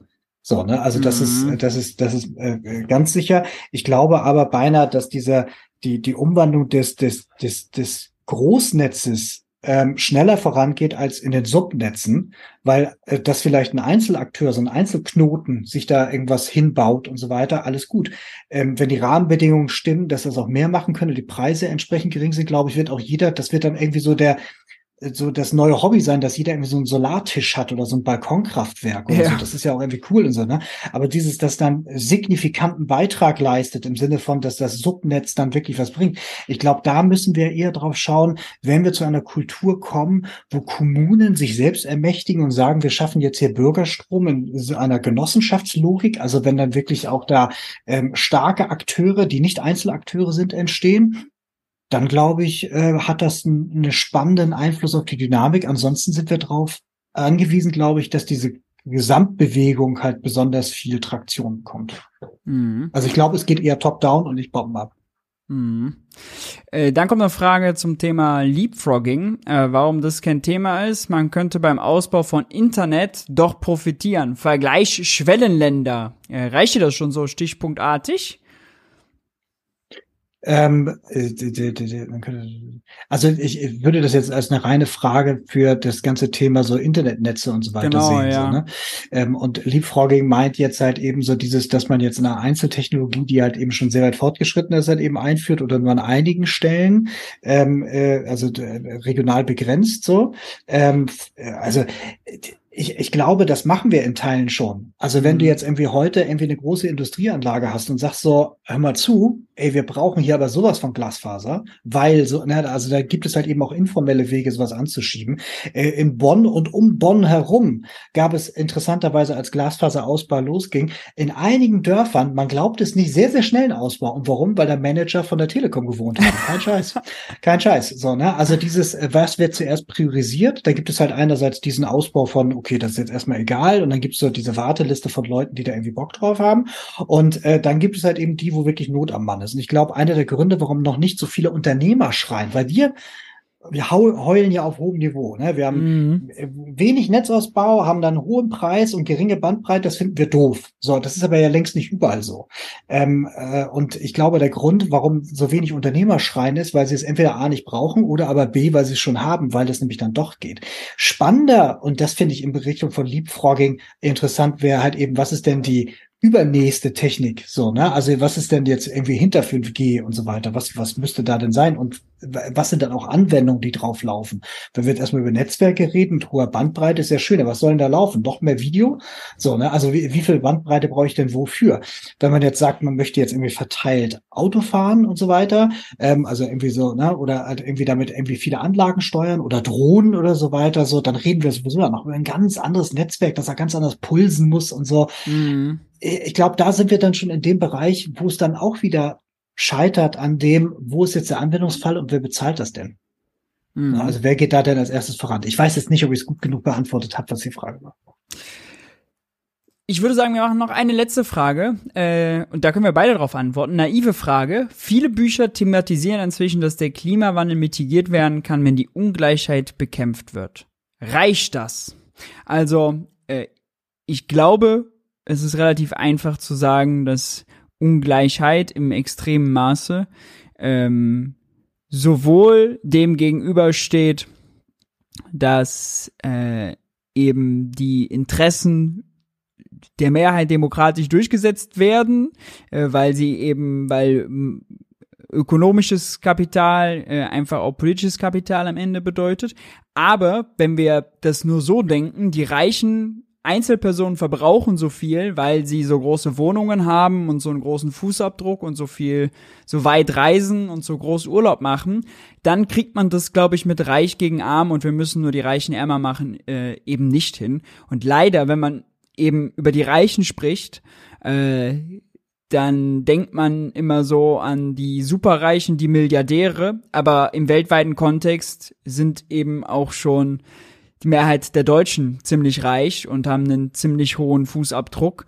Ähm, und wenn daraus sozusagen die reine Versichtsdebatte wird, die beim Konsum ansetzt und was, was kann man sich leisten als Reicher in seiner Industriegesellschaft, wie wir sind, dann äh, glaube ich, reicht es am Ende nicht, weil das komplett unterschätzt, was für Entwicklungsschritte auch noch andere Länder auf der Welt äh, machen.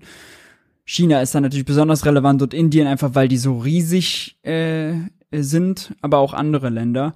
Deswegen, ja, das ist in dem Kontext eine super relevante Frage, würde ich sagen, aber sie ist nicht ausreichend. Also reicht das, würde ich sagen, nein. Ich weiß, wie ist deine Sicht darauf? Ja, also ich glaube, du hast die viele wichtige Punkte da schon so jetzt äh, zusammengebracht.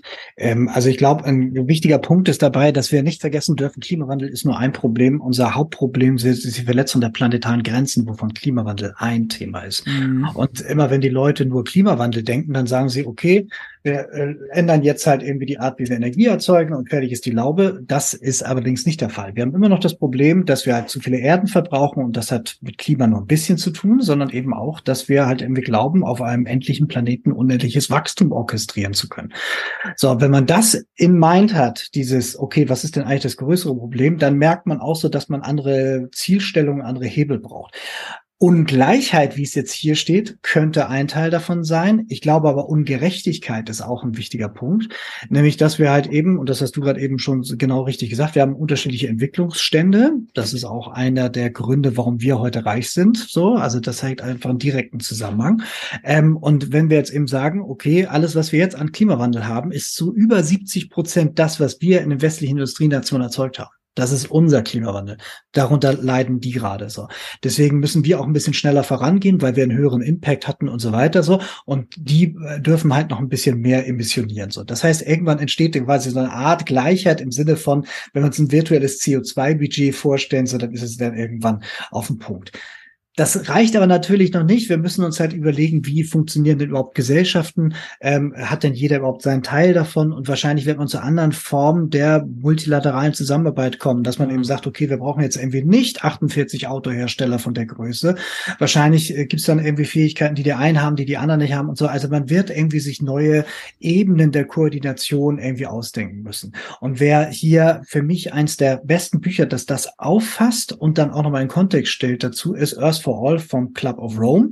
Ähm, das fasst nämlich genau dieses Thema auch zentral auf, dass sie sagen, okay, wir müssen eigentlich ähm, nicht nur daran denken, halt irgendwie Energie und irgendwie Planet anders zu gebrauchen, sondern wir müssen uns irgendwie so als Staatengemeinschaft von Mitgeschöpfen im Einklang mit der Natur überlegen, deswegen auch Klimagerechtigkeit und dann diese Haltung benutzen, um damit halt zu überlegen, wie sieht denn die Gesellschaft der Zukunft aus? Und dann kann man den Weg dazwischen beschreiben. Aber ohne das ist das halt eben zu wenig. Das heißt also genau, was du sagst, es ist ein Teil, ein wichtiger Teil, aber es reicht nicht aus. Es sind auch viele andere Sachen noch wichtig. Das ist ein schönes Schlusswort. Danke, Jens, dass du da warst. Es hat äh, wieder sehr viel Spaß gemacht. Danke, kann ich nur zurückgeben. Wer Jung und Naiv im letzten Monat unterstützt hat, seht ihr jetzt gleich im Abspann. Wenn ihr Fragen und Anmerkungen habt, wie gehabt, immer unter dem Video kommentieren. Wenn es euch gefallen hat, lasst gern ein Like da und denkt immer dran, Jung und Naiv gibt es nur dank eurer Unterstützung. Viel Spaß beim Abspannen. Bis zum nächsten Mal. Nächste Woche Montag, 21 Uhr. Wie gehabt. Macht's gut. Ciao, ciao. Ciao.